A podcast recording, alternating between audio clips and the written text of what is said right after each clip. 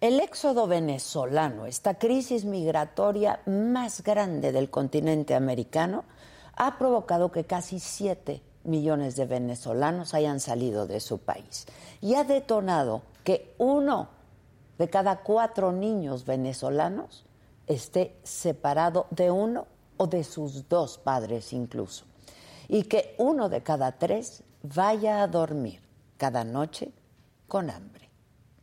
Esa crisis le respira en la nuca al gobierno de Estados Unidos. Y a semanas de estas elecciones intermedias que van a ser decisivas, ha conseguido que México le haga de nuevo el trabajo sucio. El miércoles apenas, horas antes del diálogo de alto nivel en seguridad entre México y Estados Unidos, entró en vigor un pacto un pacto en el cual el presidente Joe Biden ofreció recibir a 24 mil migrantes venezolanos que acrediten tener un familiar o un patrocinador en Estados Unidos. Pero el resto, pues el resto va a ser regresado a México y tendrá a su vez 15 días para salir de nuestro país. Esas devoluciones serán la nueva realidad de la frontera. Sin embargo, esta medida no resuelve en nada esta profunda crisis migratoria. Es apenas un parche que además pone en jaque a las autoridades de México, así como a las organizaciones que brindan refugio a los migrantes porque están a su máxima capacidad, están rebasadas. Esto va a terminar poniendo en peligro a las y los migrantes, incluidos, insisto, miles de niños que van a quedar a merced de las organizaciones criminales que se enriquecen cada vez más con el tráfico de personas, que es cada vez mayor. Estas múltiples caravanas de migrantes han demostrado que México no tiene la infraestructura para acogerlos de manera digna. Y reitero que esta medida va a ser solamente un parche, porque la cantidad de venezolanos en tránsito es enorme. Entre octubre del 2021 y agosto de este año, más de 150 mil venezolanos han sido detenidos en la frontera.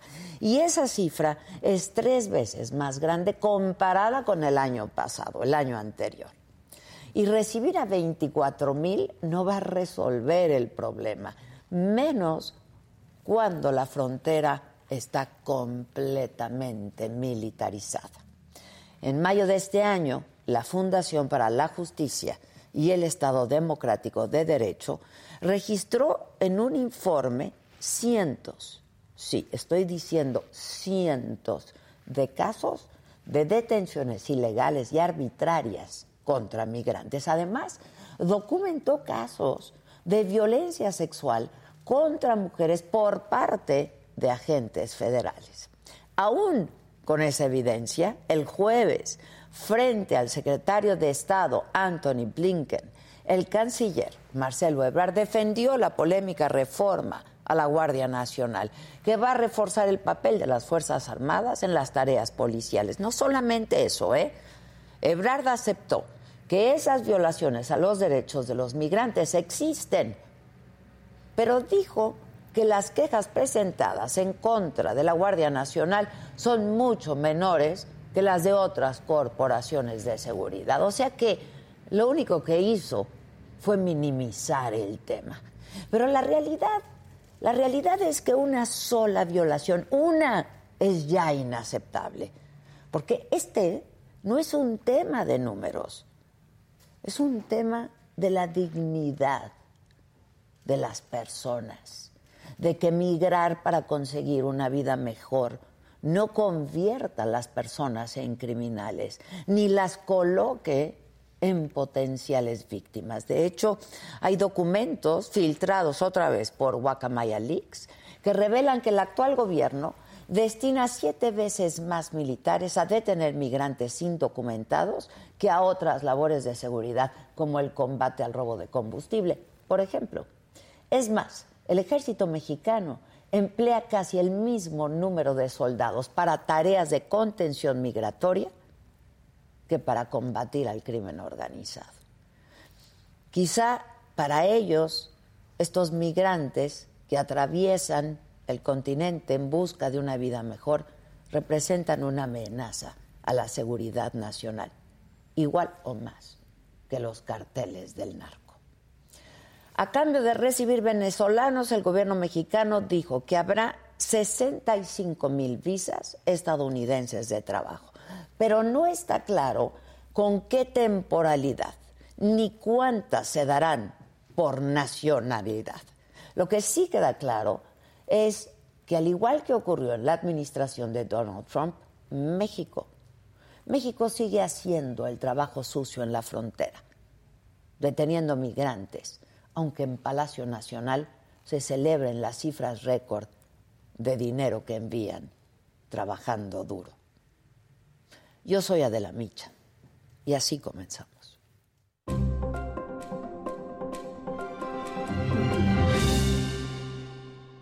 Hola, ¿qué tal? Muy buenos días. Los saludamos con muchísimo gusto esta mañana de lunes que estamos transmitiendo aquí desde Guanajuato, Guanajuato. Esta mañana estamos transmitiendo, de hecho, desde el Museo Palacio de los Poderes, que ya lo van a ver en toda su majestuosidad. Este es el Salón del Pleno de la Legislatura y estamos en el marco del Festival Internacional Cervantino que es la meca de la cultura y que está celebrando justamente este año su 50 aniversario, con un regreso totalmente presencial ya de todas las actividades después, claro, de los dos años de pandemia. Y los temas de este lunes a tratar, iba yo a decir en esta mesa, de me lo dijo Adela, pero en esta sala, increíble además, los techos, las paredes, de verdad increíble. Los temas de este lunes, 17 de octubre, que vamos a tratar en Me lo dijo Adela, son. La Fiscalía General de la República ya confirmó que tiene dos carpetas de investigación por el programa de espionaje Pegasus, que también se usa en esta administración. ¿eh? Una de las investigaciones es por la adquisición y la otra por su uso contra periodistas y defensores de derechos humanos. Otro tema. En Ocotlán, Jalisco, un grupo de personas que se manifestaba en la sede de la Guardia Nacional fue dispersado tras una serie de detonaciones de armas de fuego. En Irapuato, el ataque a un bar deja 12 personas muertas. Y en información internacional, Rusia ataca el centro de Kiev, en Ucrania, con una oleada de drones, drones suicidas, que mataron a tres personas. Y en los otros temas, el ex Beatle Ringo Starr cancela su gira en México, dio positivo a COVID-19. Y el cantante haitiano, una historia terrible, Ben murió el sábado apenas, a los 41 años de edad, estaba dando un concierto en París, murió en el escenario. Destituyen a Ricardo Cadena, de la dirección técnica de las Chivas. Fue destitución. Y luego vamos a ver también cómo despiden al director técnico. Fue una despedida muy emotiva, de verdad muy emocionada del River allá en Argentina. De todo esto y muchísimo más estaremos hablando esta mañana aquí en Me lo dijo Adela desde Guanajuato, Guanajuato. Así es que no se vayan.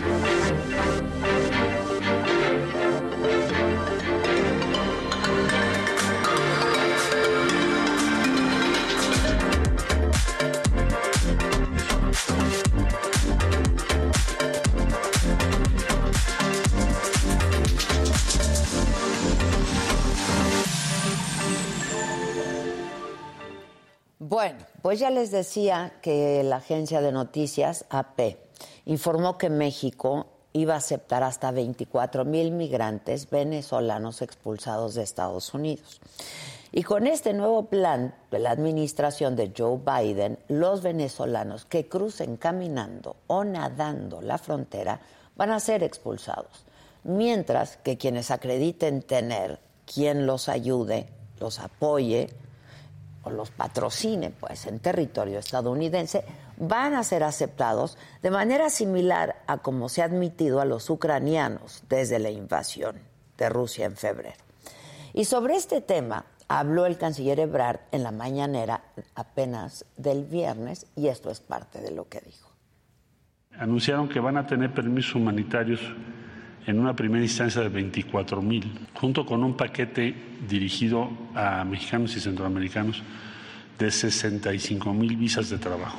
Entonces, es, es, es un paquete que a nosotros nos pareció bien, primordialmente porque, primero porque hace crecer el número de visas de trabajo y eso es evidentemente que lo vemos con simpatía y creemos que es correcto y acertado.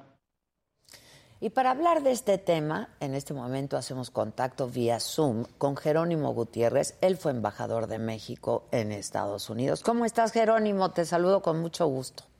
Igualmente, Adela, mucho gusto. Tenemos tiempo en no vernos. Me da mucho gusto estar contigo y estar, por supuesto, Un buen rato, pero te leo, ¿eh?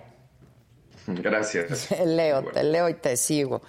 Oye, Jerónimo, bueno, pues ¿qué piensas? ¿Qué piensas de esto y qué implicaciones tiene para México recibir a esta cantidad de venezolanos pues que van a ser devueltos por Estados Unidos, que han sido devueltos por Estados Unidos. Yo veo eh, eh, eh, tres, tres, tres, temas importantes que están mezclados aquí. El primero es uno en el cual, con el cual hemos estado viviendo durante ya mucho tiempo, que tiene que ver con la gestión regional del fenómeno migratorio, ¿no?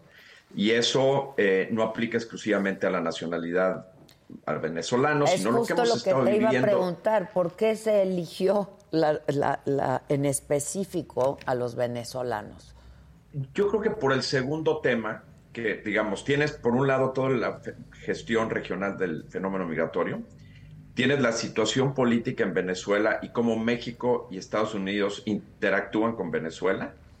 Y el tercero, tienes toda la capacidad del Estado mexicano, digamos, la discusión desde mi punto de vista sobre la capacidad del Estado mexicano para hacer una gestión eh, apropiada del fenómeno migratorio ya en nuestro territorio. Y en este caso los tres están muy mezclados, ¿no?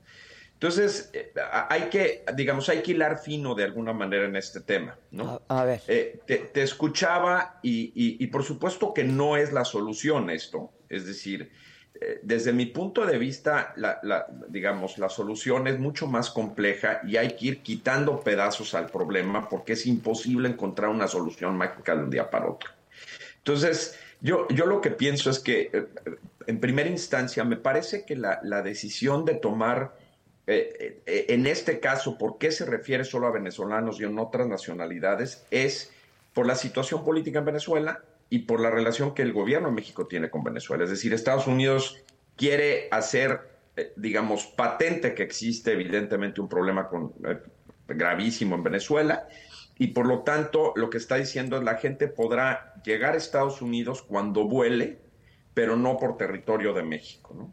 Ese es, y, creo que sí hay una motivación, digamos, eh, en cierto sentido política detrás de eso. Ah.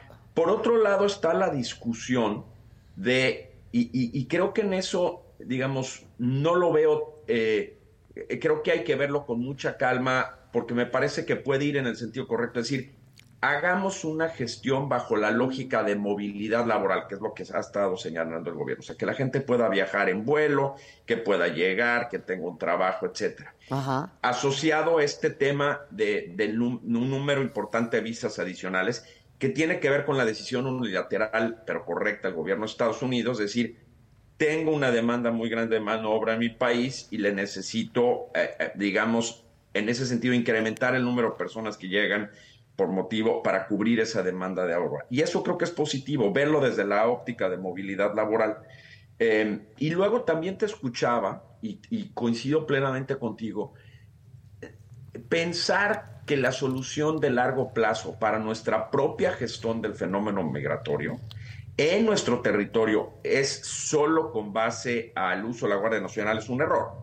Quizá ahora no existe otra instancia, el Instituto Nacional de Migración requiere desde mi punto de vista de un fortalecimiento enorme de mejor entrenamiento, de mejor capacitación, para que pueda ser una autoridad civil pero con las capacidades del caso, la que pueda gestionar en México el fenómeno migratorio. Hoy no lo tenemos, Adela. Ajá.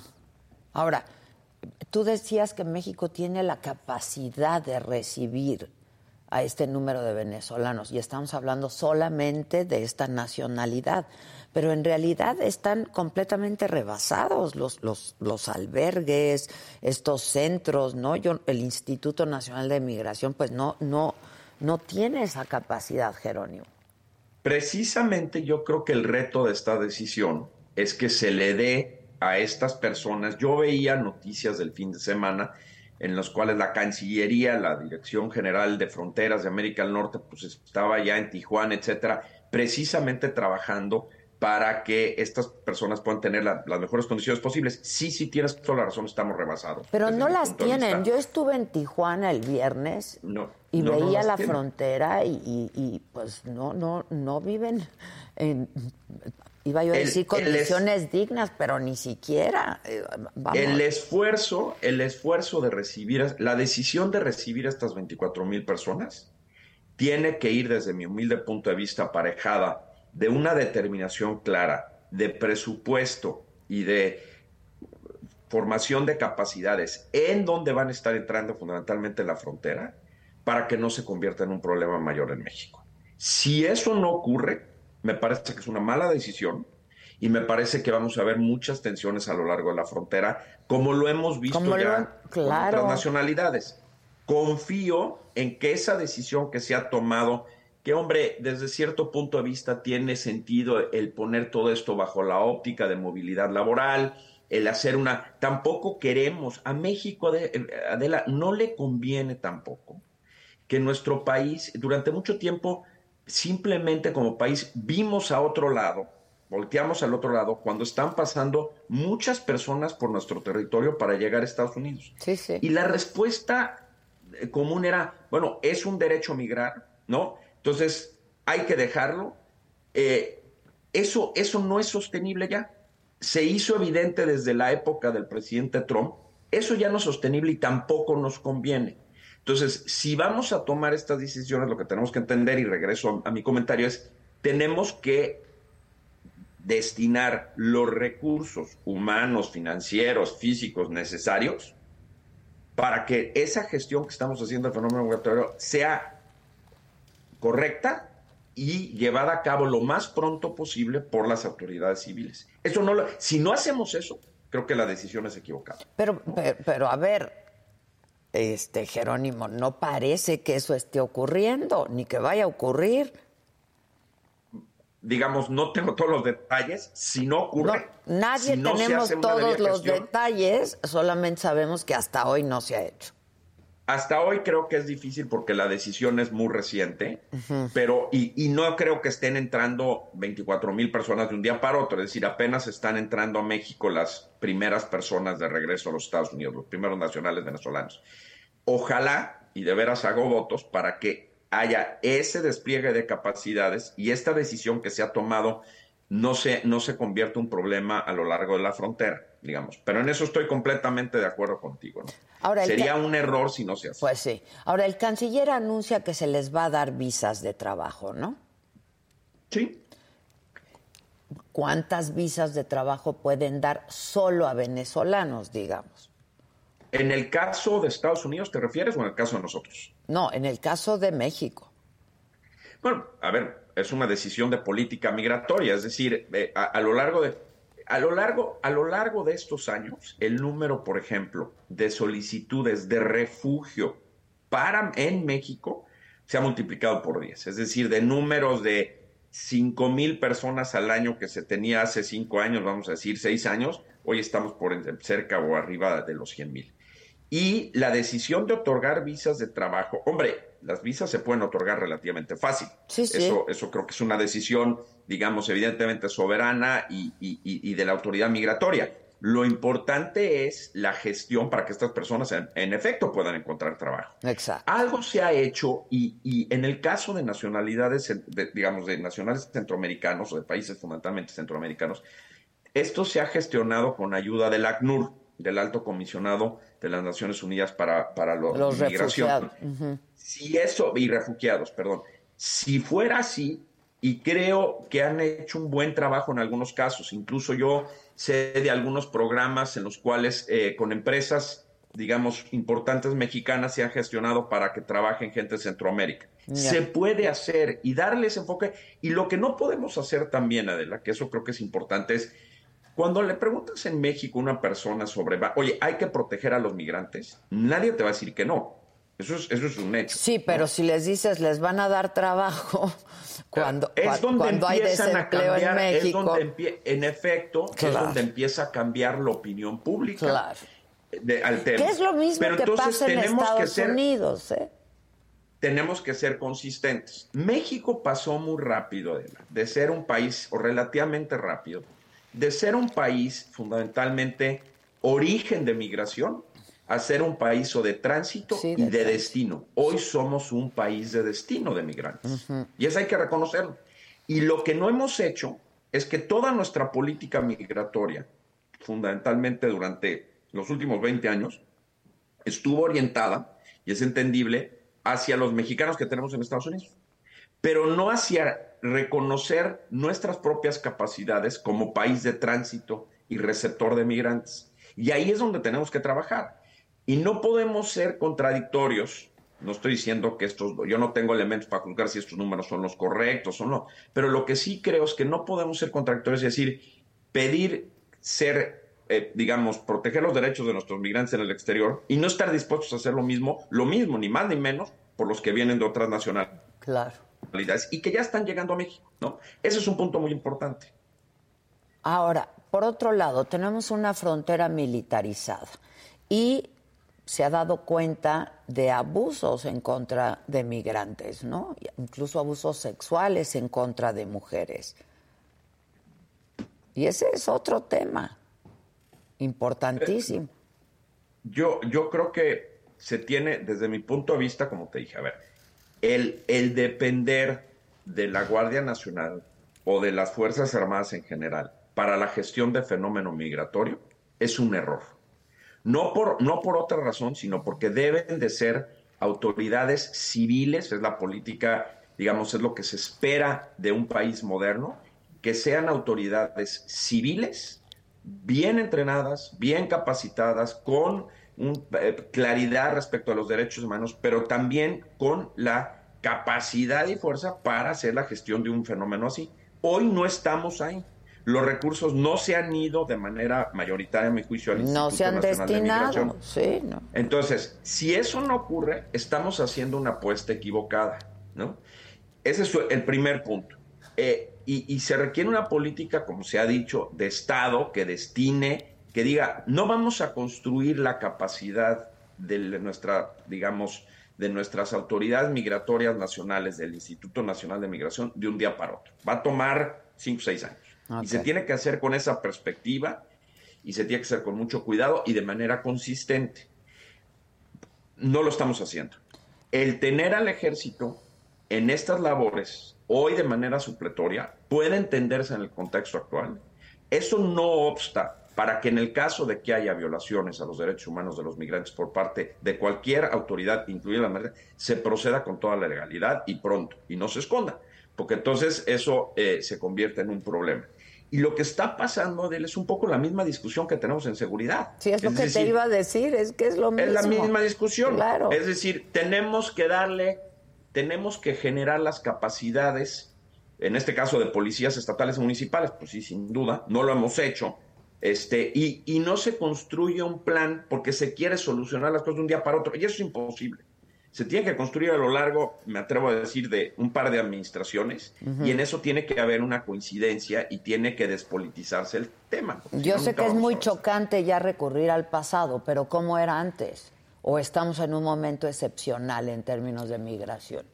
Yo, yo creo que sí han cambiado ciertas cosas. Es decir, el hecho de que México sea país de tránsito de centroamericanos, el primer influjo fuerte se dio en 2015.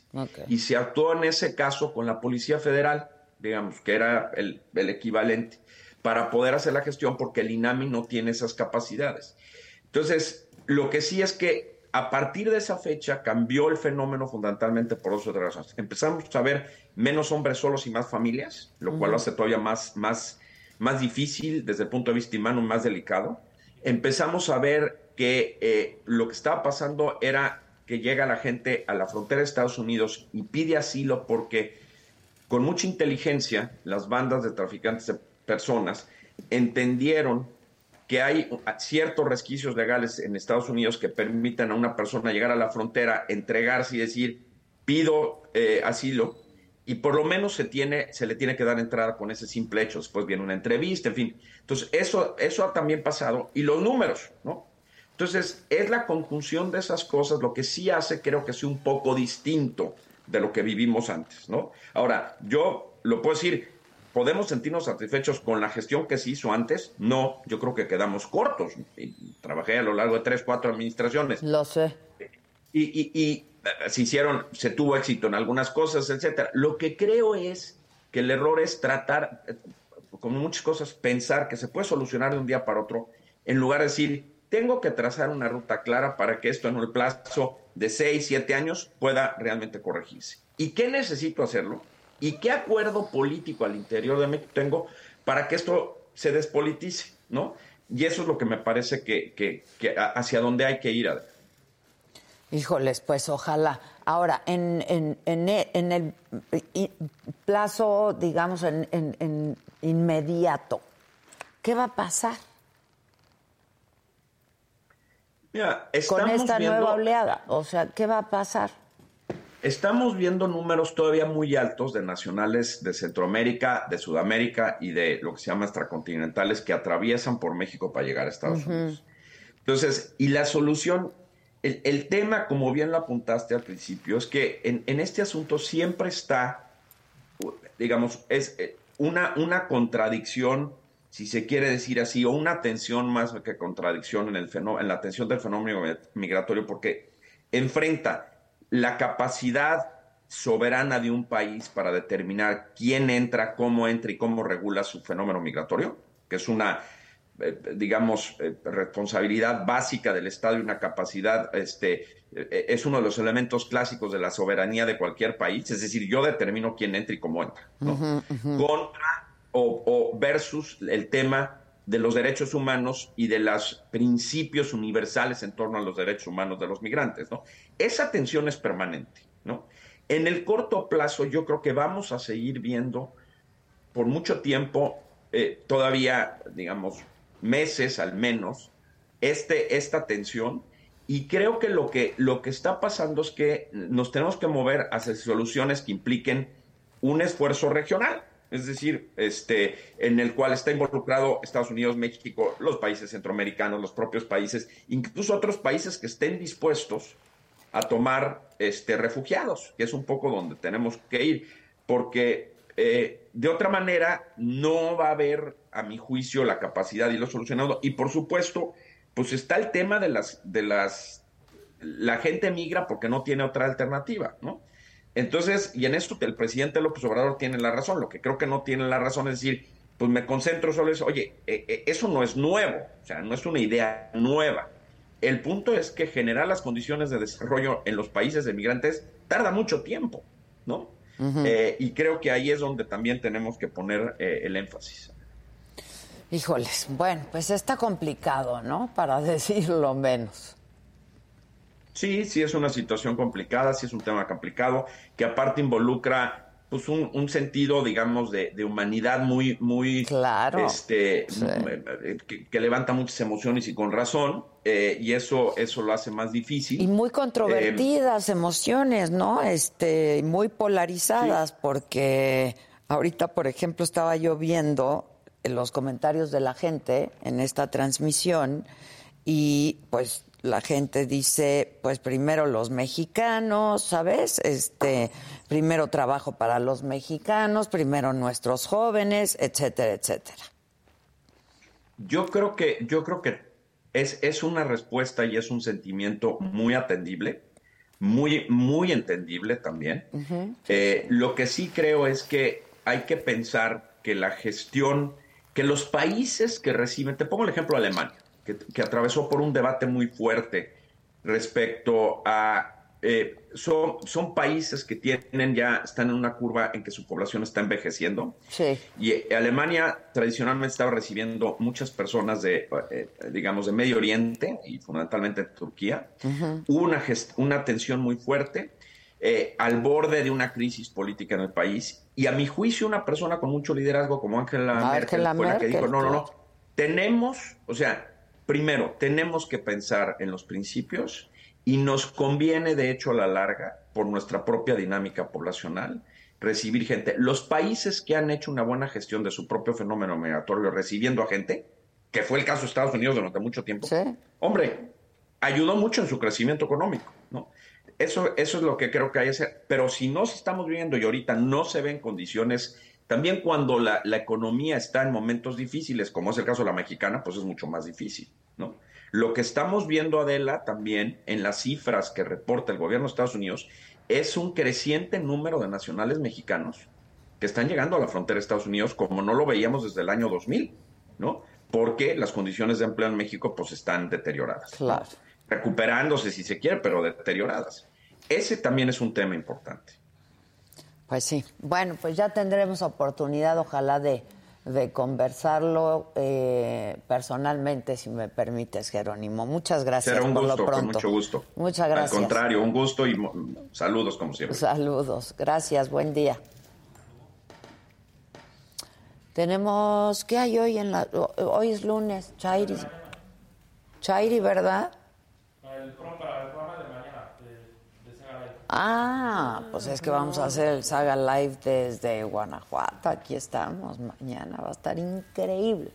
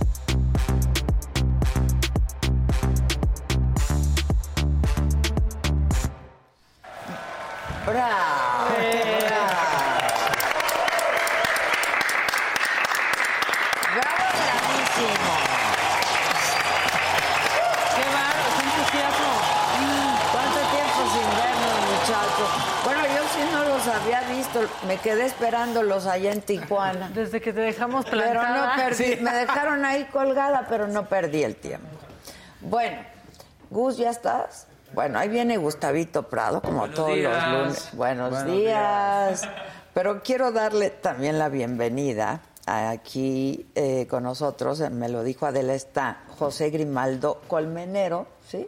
Tal cual. Tal cual. Él es director general del Instituto Guanajuatense para las Personas con Discapacidad. Muchas gracias. Gracias por estar con nosotros. No, al contrario, muy buenos días. ¿Qué, te ofrecemos? ¿Cafecito? Pues ya, estamos con cafecito.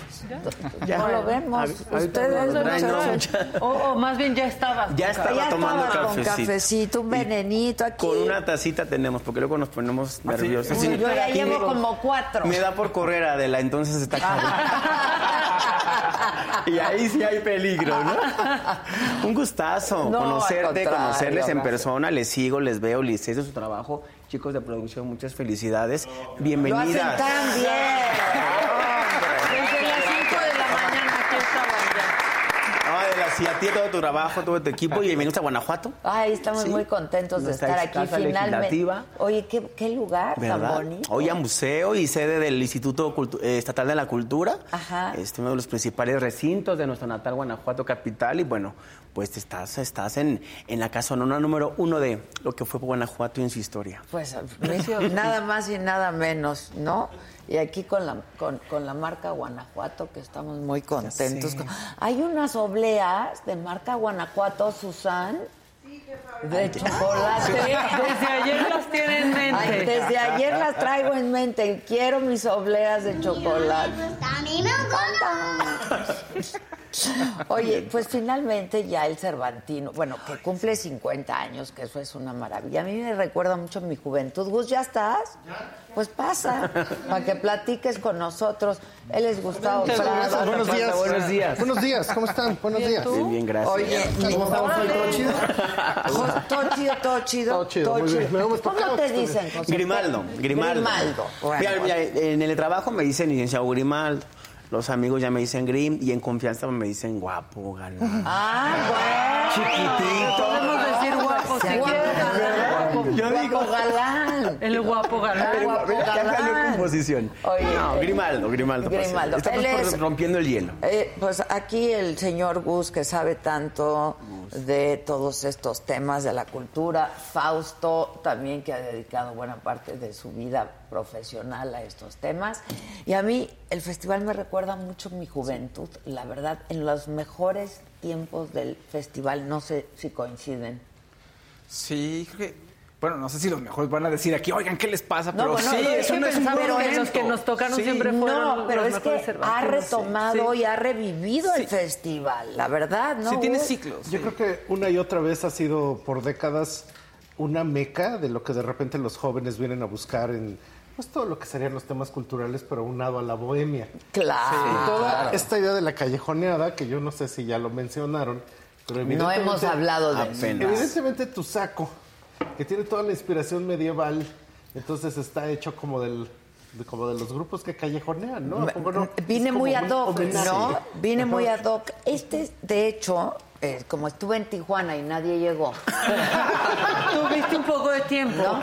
Este, y uno de nuestros invitados era Federico Baez. No sé si conoces No. eh, Exclusivos Baez, ¿no? Es Exclusivos Baez. Es un tijuanense, orgullosamente mexicano, que le hace ropa de piel a los más famosos que te puedas imaginar. De hecho, estuvimos en su taller porque pues había que corresponder, ¿no?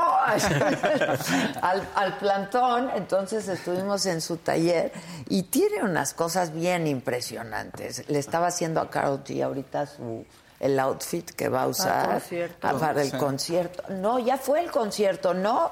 Toño, ¿cuándo era? Este, Raulito, ¿cuándo era? ¿A quién le estoy hablando? A Toño. Raúl. ¿A quién le- A quien- a quien Raúl, tú a quien estuviste sepa la- la conmigo. respuesta. Isaac estuvo con nosotros también. ¿Cuándo era el concierto de Carol G? Bueno, ya lo ha de haber usado. Ya, Ya fue y se lo puso. A ver si encontramos la Sí, yo foto estoy viendo increíble. todo lo que tiene, está increíble. No, está impresionante, impresionante. Lo voy a seguir. Lo voy a usar esta noche. Y se va a revelar. Lo voy a usar esta noche. Pero claro, a ver, pues cosas de piel, pues Guanajuato. Aquí ¿no? también, León, pues, León, la claro. piel, la ciudad de, capital del calzado. Sí. Este, también tenemos muy buena competencia, yo creo que de primer nivel. Y precisamente Marca Guanajuato es, es lo que mencionabas, resalta el talento guanajuatense, artistas locales, artesanos locales, eh, productos alimenticios locales. Y pues bueno, Las yo creo que. obleas, te digo, Las obleas, de haber sabido obleas. te las traigo, Adela. Por favor. ¿Verdad? Y ahí en León hay un montón. Por favor, guapo galán. Sí. Para que te veas más guapo Pa- Te galán. lo voy a mandar ahorita que llegamos a la oficina. Oye, y bueno- 50 años del Cervantino mencionabas. Exacto, 50 años del Cervantino y yo creo que ha revivido muchísimo el Cervantino en los últimos años. De pronto como está- estaba medio apagadón, ya no venían los artistas de talla internacional que, que- que llegaron a venir en algún momento y ahora otra vez, ¿no? Sí, yo creo que últimos años. 50 años lo, lo- los- el lo retomamos de una manera muy vivencial, muy presencial. Sí, Eh, sí, recordemos, bueno, pues como todos y en todas partes, pandemia. eh, fue una edición cancelada horrible. y la otra fue eh, híbrida, que al final quienes lo organizan se empeñaron en hacerlo, ¿no? Pero en esta ocasión, en conmemoración del 50 aniversario del festival, muchas cosas vienen, entre ellos una cartelera extraordinaria, siendo Corea y Ciudad de México como, país invitado y ciudad invitada, que al final del día tenía que estar a la altura de lo que hoy en Guanajuato tenemos. Adela, y les platico a todas y a todos. El, o lo que compete a mi, a, a A mi secretaría, área, ¿no? sí. Guanajuato a nivel, esta, a nivel país eh, tiene temas de discapacidad a nivel de una secretaría. Si su justo nosotros, tu servidor, soy el director general de un proyecto que surgió hace casi ya 10 años, que es el Instituto Guanajuatense para las Personas con Discapacidad, eh, donde pone en el centro a la persona con discapacidad y en todas las vertientes de una manera transversal. Y la cultura no es la excepción. Claro. ¿Cómo intervinimos nosotros en este 50 aniversario del festival? Haciendo presente eh, y haciendo alusión a que nadie se quede atrás. Claro. Mira, Guanajuato, yo bien lo estamos diciendo ahorita, ¿no? Tan bonito, sus calles, sus callejoneadas, ¿no? Eso estaba pensando. Su- sus eventos, ¿no? Y de entrada el decir, híjole, Grimaldo, este, un Guanajuato incluyente, un FIC incluyente, ¿cómo le hacemos? Pues nos esmeramos, Adela. ¿Cómo nos cómo le están haciendo? En primera instancia nos unimos con quienes organizan el FIC. Y saludos a Mariana, su directora general. Que la vamos a tener, creo Ay. que mañana. Sí, ya está o aquí, ya, ya la adoptamos Bueno, aquí. Exacto. Ya está aquí viviendo nosotros, Mariana, ¿no?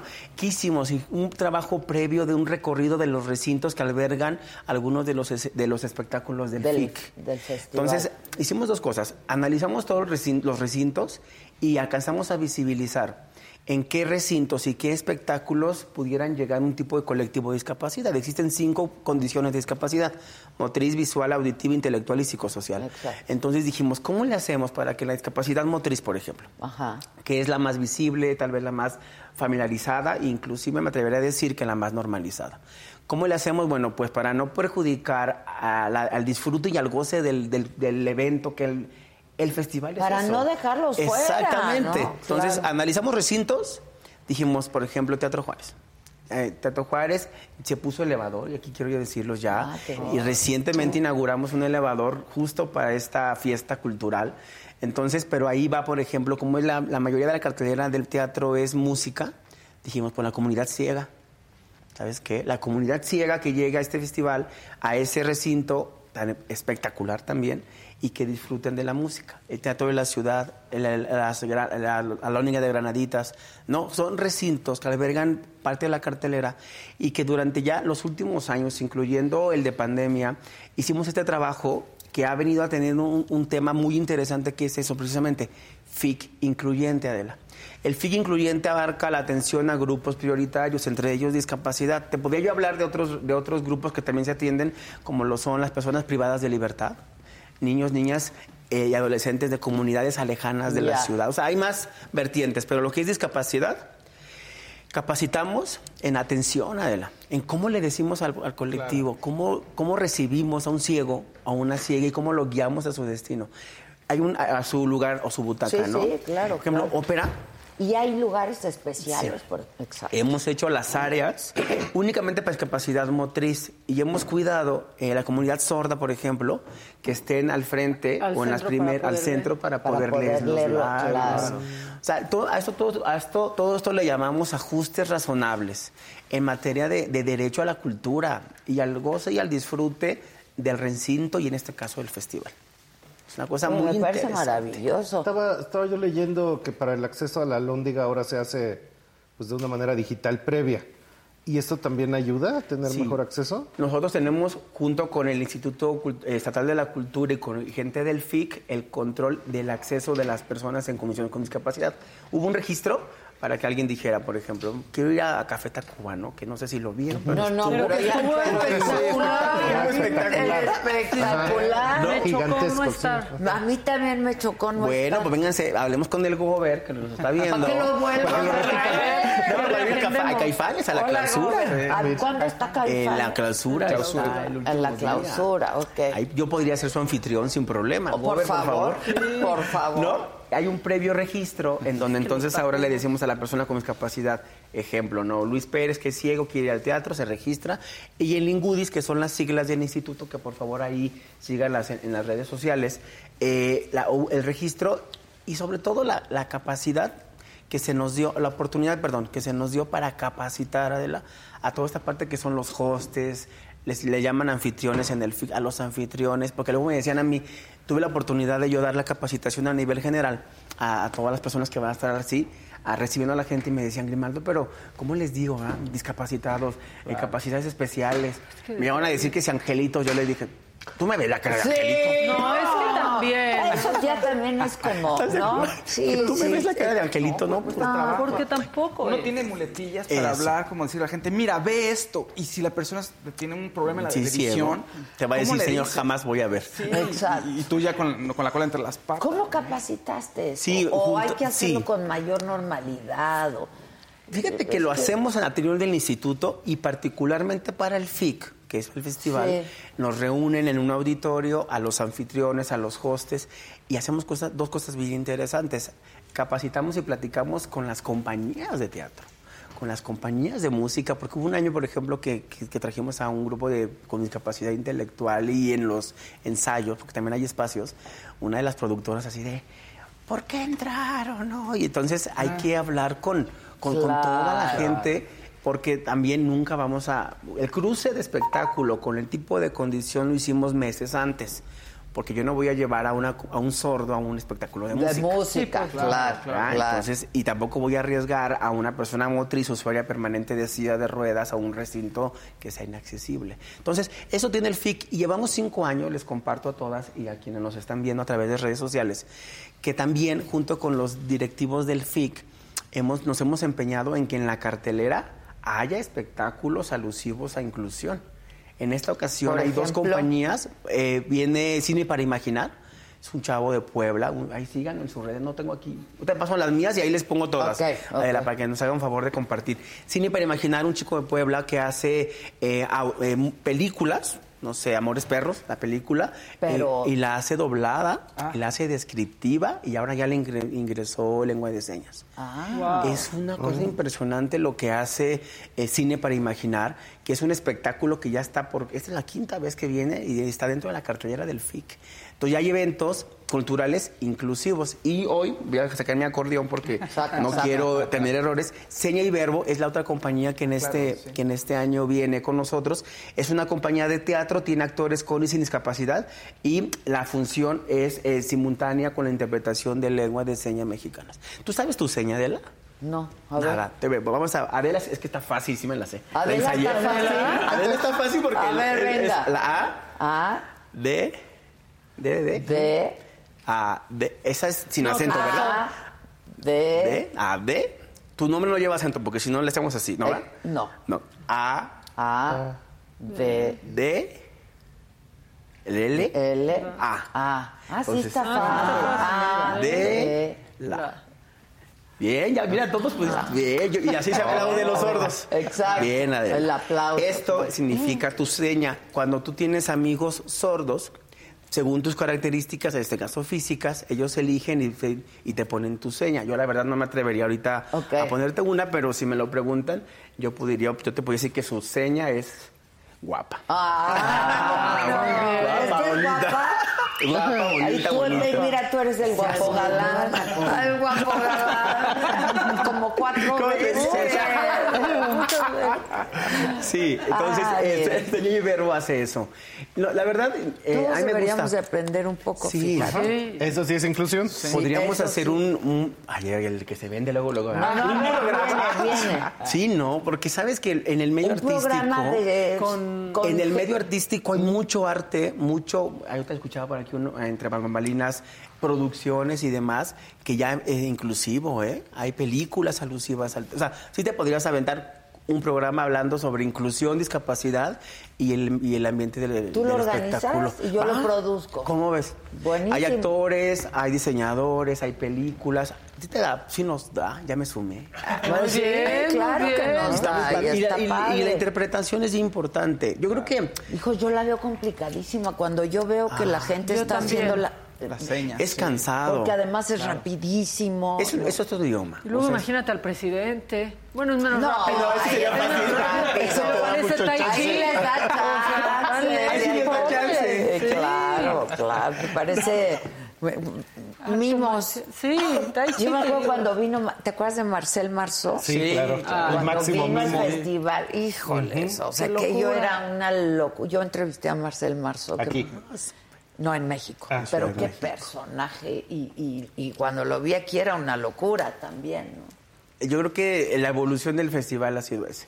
Yo le agradezco mucho a Mariana, y en verdad, sin la ven, yo estuve con ella, por ejemplo, estuvimos con ella el viernes, inauguramos una muestra colectiva de pintores, jóvenes niños pintores de Corea y México con, con espectro autista. Ah, ok. Está en el Congreso local. Si tienes oportunidad de. Te enseño unas fotos, están en mis redes, son unas cosas extraordinarias que hacen. Son un, un colectivo de jóvenes coreanos y tres jóvenes mexicanos, Mexicanos. de Guanajuato que hicieron. Vino un curador coreano a, a elegir la obra y hoy está montada en el Congreso. Ay, O sea, de ese, de ese nivel estamos hablando de inclusión en Guanajuato. La verdad, yo hace rato que venía, yo decía, ¿qué, qué, qué oportunidad me das? Y junto con todo tu equipo, porque lo voy a decir con sus letras, recio y quedito, porque en Guanajuato pasan cosas buenas, ¿sabes? Sí.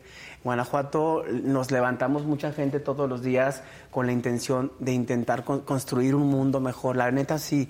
O sea, somos un, un estado bien gente, ¿sabes? Somos esto.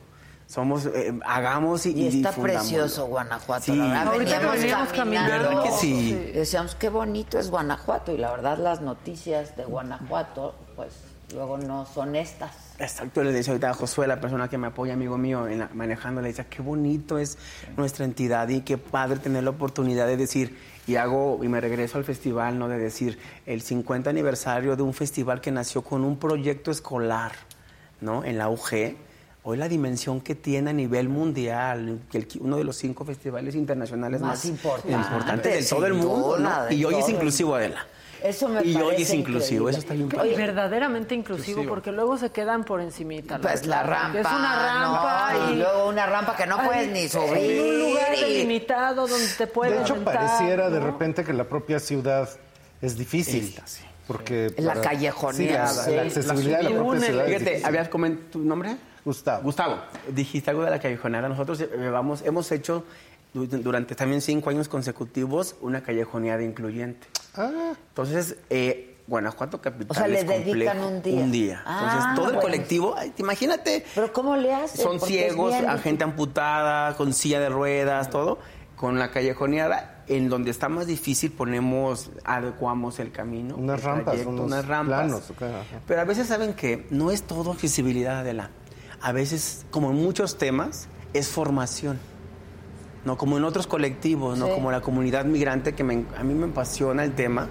Eh, parte de, la cartelera del FIG incluyente de la el día domingo ayer en Irapuato se presentó una obra de teatros hablando sobre la trata de personas Pero y, de- pero- y migración en Irapuato. O sea, Interesantísimo. sí, pero pues te mataron la nota, compadre, con Ya lo de Irapuato. Sí, pero se la vamos a revertir. Sí. Con- con Pues, Caifanes Por y un eso concierto. estamos aquí, la verdad. Yo, a mí, yo amo el, el- el Cervantino, Gus. Yo creo que es, pues sí, Es uno para de los mejores festivales del mundo, a mí verdad. lo que siempre siento es que Guanajuato es entrañable. De hecho, en esas cosas que de repente yo estudio, cuando tú ves dónde todavía hay actividad cultural, institutos de cultura, fomento a las artes, fomento a los museos, acceso a discapacitados, todo eso es Guanajuato. Guanajuato. Pero no es todo el país, ¿eh? O sea, No, quedaron muy claro pocos que no. polos que tuvieran una actividad cultural de este tamaño. Y aquí siempre Porque fue hay como un festivales santuario. culturales en otros estados, Sí. pero no, tiene- no, no, este es, es- La continuidad Ha que ha pasado por tenido. todas las por generaciones. todas Todos las tenemos alguna historia de generaciones. Yo, sí. Oye, el Callejón nivel. del Beso, perdón, ¿ya lo abrieron? Ya, ya, ya lo abrimos. porque- Ya se arreglaron. Todos a besar allá. vecinos. O sea, nos cerrado, podemos ¿no? ir Estuvo sin beso. Un ratito Mínimo. nada más ahí. hubo- es para que viniera y hubiera nota. Exacto. Y sí fue nota. Sí Saludos fue al nota. alcalde Alejandro, por cierto. Este, No, pues, estuvo es- cerrado tres días, dos días, un tema ¿Por qué ahí. lo cerraron? Pues según este un, un tema entre el, entre, la vecinos, propietaria, ¿no? pues entre la dueña, porque esta es una casa aparte. El- los balcones tienen los puestos Claro, en casa. claro. Y con un tema de pues, los, los que, las personas fotógrafas que se dedican a la toma del recuerdo, foto del recuerdo. Hay un rollo, pero ya está abierto. Pero ya bonito. se, ya, está abierto. Sí, vayan, vayan, vayan a besarse ahí todos. Aquí no sabe besar. Vamos a besuquearnos todos. Si nos organizamos, todos besamos todos. Callejón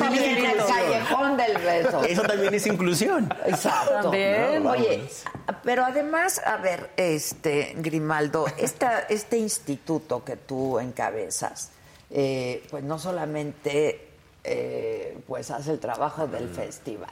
Yo veo que tú tienes muy superado tu tema, ¿no? Este, pero hay mucha gente que no lo tiene superado. Háblanos un poco de ti Ah, y del instituto, este porque de pronto es difícil, ¿no? Hay gente que no logra superarlo, pueden pasar años que no logra superar un tema de discapacidad. Sí, claro, bueno, yo te, com- te comparto y a todas y a todas. Soy una persona amputada bilateral, usuaria permanente de prótesis y parcial de silla de ruedas. También ayer andaba en San Miguel de Allende, por ejemplo, en mi sillita de ruedas. tan bonito San también Miguel descanso, también, también. un poquito, un poquito complejo, pero divertido, ¿no? Eh, bueno, yo soy originario aquí de Guanajuato, pero orundio de una comunidad rural, de un ranchito chiquito, chiquito de San Diego, otro municipio de aquí de León. Soy orgullosamente hijo de padres campesinos. Sí, mis papás cumplieron el viernes 50 años de casados. Oh, wow. Sí, un récord. Eso sí, una- es nota. una- una- este, eh, nací con piernas, Adela. ¿Y Sí, nací, nací con una enfermedad que en su, pues, miren, en el rancho, sin luz, sin agua, sin nada, viviendo mis papás en un cuartito de adobe chiquitito. Yo soy el séptimo de ocho hermanos. Wow. O sea, ya fui el, el pilón. Y nací con una enfermedad que se llamó malformación congénita bilateral. Las dos piernas estaban hacia el centro y dobladas y no tenía dedos. Tenía tres dedos, cuatro dedos en un. Mis papás son unos guerreros, que al final, sin escuela, con toda la precariedad, se casaron de 15 y y 17 Híjole. añitos. Bien jovencitos, también guapos mis padres. Y muy jóvenes, por cierto. Muy jóvenes. Sí, claro.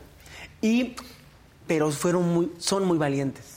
Y desde el principio, con todo lo que, sin saber leer, sin saber nada, dijeron, vamos a buscarle un futuro al chamaco. Ellos pensaron que para mí, hoy sabemos como familia que fue para todos, Adela, porque nos Claro, cambió todos la vida. sufren, toda la familia. Cambió todo, dejaron sus, su- sus, sus cuartitos, todo, y se fueron a León a vivir. Y al- ahí, me, ahí me quisieron atender, me atendieron más bien, operaciones y todo, y no se pudo.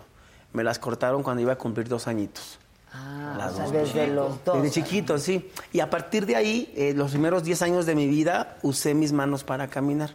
Porque vivíamos en vecindades y vivíamos, este... La verdad estuvo bien padre haber nacido como donde nací y bajo un círculo tan, tan precario, voy a permitirlo decirlo así, porque eso nos dio fortaleza. O sea, tuvimos muchas cosas en casa. La adversidad te, Sí, me sacó. te porque- saca la garra. No, pues a veces sin, sin comer ni, ni nada y, y 10 años en el suelo duré. Sí. Hoy que tengo la oportunidad de yo donar junto con el equipo de Ingudis una silla de ruedas, tú no tienes ni idea. Cuando yo firmo una autorización de una entrega de una prótesis, Sí. yo bendigo a Dios y digo, yo duré 17 años para comprar unas prótesis buenas, para ya entre trabajo, mis hermanos migrantes, ya sabes. Y, y hoy que yo puedo, a través del instituto, porque bien lo mencionas, el Ingudis es, no nada más, es- hacemos cultura, mucha, o nos vinculamos. Tenemos un proyecto que se llama Incluarte, de ahí surgió el FIC Incluyente, un, un proyecto en León que está padrísimo. Pero hacemos de todo. Hoy en Guanajuato tenemos la posibilidad de contar con el instituto, que es la instancia que regula la política pública transversal en materia de discapacidad, pero no con una demagogia, poniéndole dinero. Sí, Me dijeron, "Ay, es que sin presupuesto no pues, se puede hacer nada. ¿Por qué quieren? No, ya, y pasamos del. Ay, lo voy a decir porque así lo pienso. Sí. Pasamos de la, de la dádiva, ¿sabes? Del tenga para que no diga nada, a, a darnos trabajo, darnos escuela. Adela, soy el primer funcionario público con discapacidad, integrante de un gabinete, y esta es mi segunda administración historia. de Guanajuato. Y es mi segunda administración. Duré seis años con el exgobernador, el licenciado Diego, con el encabeza esta administración y que ya nos quedan dos años. Me invita a continuar. Para mí es un compromiso enorme el que la gente me vea en los eventos. Porque así como mi historia, yo quiero que haya muchas historias. Y Ingudis hace eso. Tenemos una estructura muy grande un centro estatal de rehabilitación con todo lo que es motriz, taller estatal de prótesis y prótesis. Aquí las damos, Adela. Nosotros, esto es hecho en Guanajuato. Ah, aquí iba a decir, aquí es lo hacemos. acá. Aquí lo hacemos a través del centro de rehabilitación perteneciente al instituto. Yo, yo eso te quería preguntar, pues precisamente siendo Guanajuato, pues aquí es la mentefactura, la innovación y todo esto que es el apoyo a industrias. Entonces que ustedes estén creando esto, pues es parte fundamental Háblale de todos de esos tú. programas. Háblame. ¿Te hablé de tú? No, le dijiste que usted. Ustedes, ¿De verdad? ustedes. Ah, no, dije ustedes. no, de tú. Ustedes. Sí, esto se hace acá. El Ingudis, este, tenemos inclusión laboral. Hay, hay un proceso. Rehabilitamos, inclui- eh, rehabilitamos, habilitamos e incluimos. Nosotros, yo estoy a favor del trabajo, a favor de la oportunidad, a favor de decir el sí se puede, donde el Es sordo que si pueda no, trabajar. desde ahí empieza no la exclusión. Sí. Es un gobierno, en verdad, Guanajuato, e insisto, se, se diferencia de eso. Al yo ser ese primer funcionario, pero me gusta decir esto, no quiero ser el primero, Claro. ni el último, ¿sabes? mi, mi reto es que hayamos cada gente más involucrada en la cultura, en el deporte, en el arte, y eso sí lo voy a decir, en Goodies o en el instituto somos el único y el referente a nivel nacional. Y dime No algo, hay. en el, No en, el Ingudis hay gente con discapacidad trabajando. Exacto. Desde tu servidor como titular Claro. hasta en todos los niveles tenemos un director de general, que es mi segundo. Este, tenemos gente con discapacidad motriz usuaria de sillas, hay gente amputada de brazo, tuvimos, llegamos a nivel intelectual, tenemos, tuvimos ciegos, de todo. Claro. Eso está bien padre, porque ojalá en un segundo momento puedan conocer las instalaciones desde el edificio. Sí, como Cuando se pensado, construyó, ¿no? yo di- Pensado para gente con yo di- dije, alguna es que sabes que discapacidad. arrancamos aquí en Guanajuato capital. La oficina estaba aquí, eh, acá por la presa, ¿Y ahora? en el Silao. Ah. En, un, un pi- en una- un edificio de un solo nivel, puertas grandes, baños accesibles para personas de talla baja, usuarios de silla, Ay, guía podotáctil para la gente No, ciega. bueno, o sea. Sí, la casa de, yo te imagino, aquí era dificult- la dificultad de la infraestructura del municipio, pero aún así, pues, aquí hemos puesto rampas, aquí tenemos un acceso para que yo, bueno, y quien, a quien le duela las rodillas también. Por la edad nos ¿Quién duelen? ¿verdad, amigos? Viene uno arrastras. Truenan, truenan. Tenemos un acceso que podemos dar, salimos a una cuadra aquí, luego, luego, o sea, eh, lo estamos pensando de esta forma. Yo creo que, si me permiten, eh, bueno, creo que están viendo mis redes sociales. Sí, ahí. Yo ahí. estoy en, en Instagram y Twitter como J2Grimaldo, eh, en, en Facebook como José Colmenero. Ingudis está bien fácil, arroba Ingudis, en Instagram y en eh, Twitter. Y en Facebook, Instituto Guanajuatense para las Personas con Discapacidad. ¿Estás viendo esa foto? Si Sí. dejar la de, la, primer- la de las palomitas. Esa está en el Congreso, Adela. Esa fue el, el lunes, esa mera. Ah, esa. Es la exposición que ahorita está en, Ah, es la que en el. Congreso de ¿La de los Guanajuato niños? de los niños. Esas son Uy, mariposas. Son mariposas y están pintadas por eh, niños de todo el mundo con aspecto autista. Ok. Entonces, unos mensajes en chino y en, y en árabe. Y en Sí, todo. en todo. Pero está, y es una pequeña, porque todo, todo el Congreso Oye, está ¿y el Ingudis da apoyo psicológico, profesional? Sí, sí. Porque yo te decía, tú Ay, me no tienes muy sí, superado el tema, pero supongo que al principio y de niño y de... Es bien difícil. Fíjate que a mí, no sé, yo, yo como que Dios no se equivocó. Nunca he ido al psicólogo. Creo que me hace falta, ¿verdad? Pero Siempre, siempre, siempre para algo hace La falta. verdad, la terapia siempre Fíjate que ayuda. nunca fui y yo hoy lo recomiendo. O sea, sí lo recomiendo. Cuando yo voy y visito a personas recién amputadas, es parte de mi agenda. que Grimaldo, un accidentado en tal parte, este, tal municipio, ve, voy y lo visito. Eh, yo tuve una familia muy sólida, tengo una familia muy sólida, tengo un grupo de amigos muy, muy, muy cercanos. Y bueno, y si me lo permiten decirlo, soy un ser muy espiritual, Adela muy conectado con, con quien yo creo, pero sobre todo también soy mucho para adelante. Soy de los, fui de los niños de que, como no teníamos, por ejemplo, dinero, ¿no? y que si se me antojó una torta y allí iba comiendo así de, yo, señora, me da torta. O sea, fui así, echado para adelante. Echado para adelante. Todo el tiempo. Y mi escuela, bien. Hoy creo que la gente necesita atención a él. Yo Sí. también lo creo. Y más que nada, No es fácil, por no un es tema de salud mental. fácil. Sí, claro. claro. Ay, ahorita las cosas Pero están ahora que estén empleando a la gente con, con alguna discapacidad, eso me parece en el aeropuerto, por ejemplo. Sí. de la Ay, ese proyecto surgió aquí, quitaron. Adela. Porque Lo eso a mí me gustaba mucho. quitaron. Eso lo quitaron. ¿Por qué ya no Sí, lo siempre, Pero siempre. Ese proyecto surgió aquí. defendía el señor Surgió aquí. Los 18 la primera generación de los bonito. 18 hostes del aeropuerto Terminal 2 y Terminal 1 eran guanajuatenses. Tomamos un Pues curso era un proyecto precioso. Pa- con vida independiente precioso. Y se lo llevaron. Ya de los 18 fueron cambiando generaciones, unos se me casaron, otros se regresaron y demás. ¿Tú estás casado? Soltero, ve mi cara. Ah, Sí, la Se te ve, se te ve, se te ve. ¿No? No, soltero, soltero. Sí, hasta ahorita. Lo dice tu cara, sí, Lo- sí, lo- sí, sí, lo voy sí. a gritar para que vean y Pues así ya eso llega la empezó licha. aquí, deberían de continuarlo. Sí. A mí me daba ¿Ya no mucho está? gusto cuando me revisaban. No, ya no, No. está, lo No, ya no quitaron. Pero era un proyectazo. Y deja tú, eran más amables que... Mucho más. mucho más amables. Ahorita te hacen. Sí, de cariñosos, verdad. te sonreían, te lo hagan. Claro. Se enojan si lo llevas electrónico. Sí, sí, sí. Ay, qué ¿verdad? pena que ya no esté. Y eso Sí. me hace, eso me hace pensar, la inaccesibilidad es algo que está en la mente de nosotros porque realmente no puede haber algo que tú quieras que no hagas. Y evidentemente se ve que tú caminas, corres, saltas, vienes de allá para acá y no hay nada inaccesible para ti, ¿no? No, al final del día en mi condición la tengo muy superada, creo. Que de repente Sí, tengo 20 años trabajando derechos humanos. Cumplo en marzo, en, en febrero del año que entra, 20 años, hice una asociación civil. Comencé siendo AC. Comencé siendo revolucionario desde el Muy otro bien, lado. muy bien. Y llevo casi 10. El próximo 3 de diciembre cumpliré 10 años al frente del instituto. Y eso para mí es un aprendizaje de vida, Adela. El poder, entre otras muchas cosas, el poder condonarle a alguien que no tiene el, el acceso a una prótesis, ¿no? De decir, gracias a Dios. ¿Y pum, qué capacidad tiene el instituto para apoyar con prótesis? y- Pues sí le han puesto, gracias diputados, diputadas. ¿eh? Sí tenemos ahí recursito. Mira, Ah, terminamos Es que es el 20. carísimo. Sí. La verdad. Luego cuando voy a Ciudad de México me preguntan en el metro, ¿cuánto le costaron a un joven? Y yo, bien baratas. No vaya a ser que me la vayan a quitar. ¡Claro! ¡Claro! Se la vayan a Sí. chingar ahí sí es muy posible. No, sí. ¿Saben? Bueno, les comparto de- en tema de prótesis, eh, lo, lo caro es esto, la rodilla, que es el mecanismo que hace la, Hidráulico.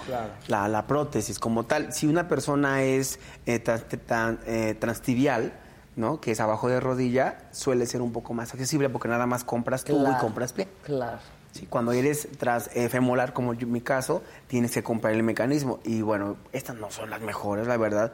Hasta eso tengo, mira. Como nunca tuve buenas, eh, me acostumbré a lo más o menos. Y eso te parece Y eso yo estoy bien. increíble. Me- pues, yo estoy bien. claro. Esta rodilla. Pero te funcionan Sí, perfectamente. perfecto. Yo estoy, recién estoy, eh, tengo te- como dos meses con estas. Por eso traigo bastón, porque normalmente camino sin bastón y Ah, sin problema. ok.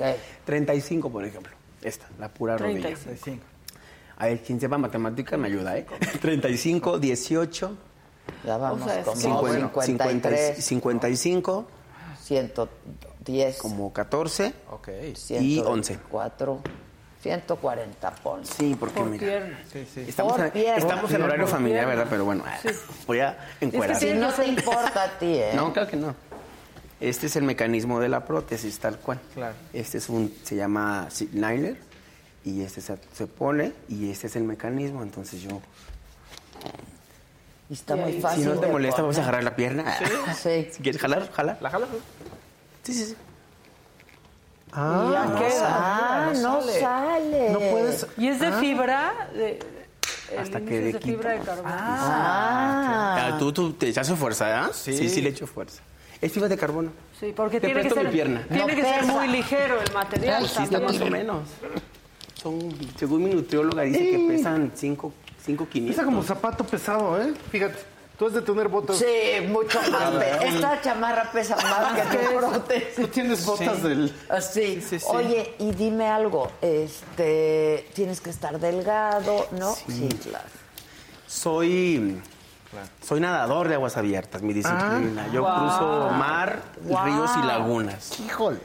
Sí. Híjoles, vamos a darle un aplauso. Mínimo.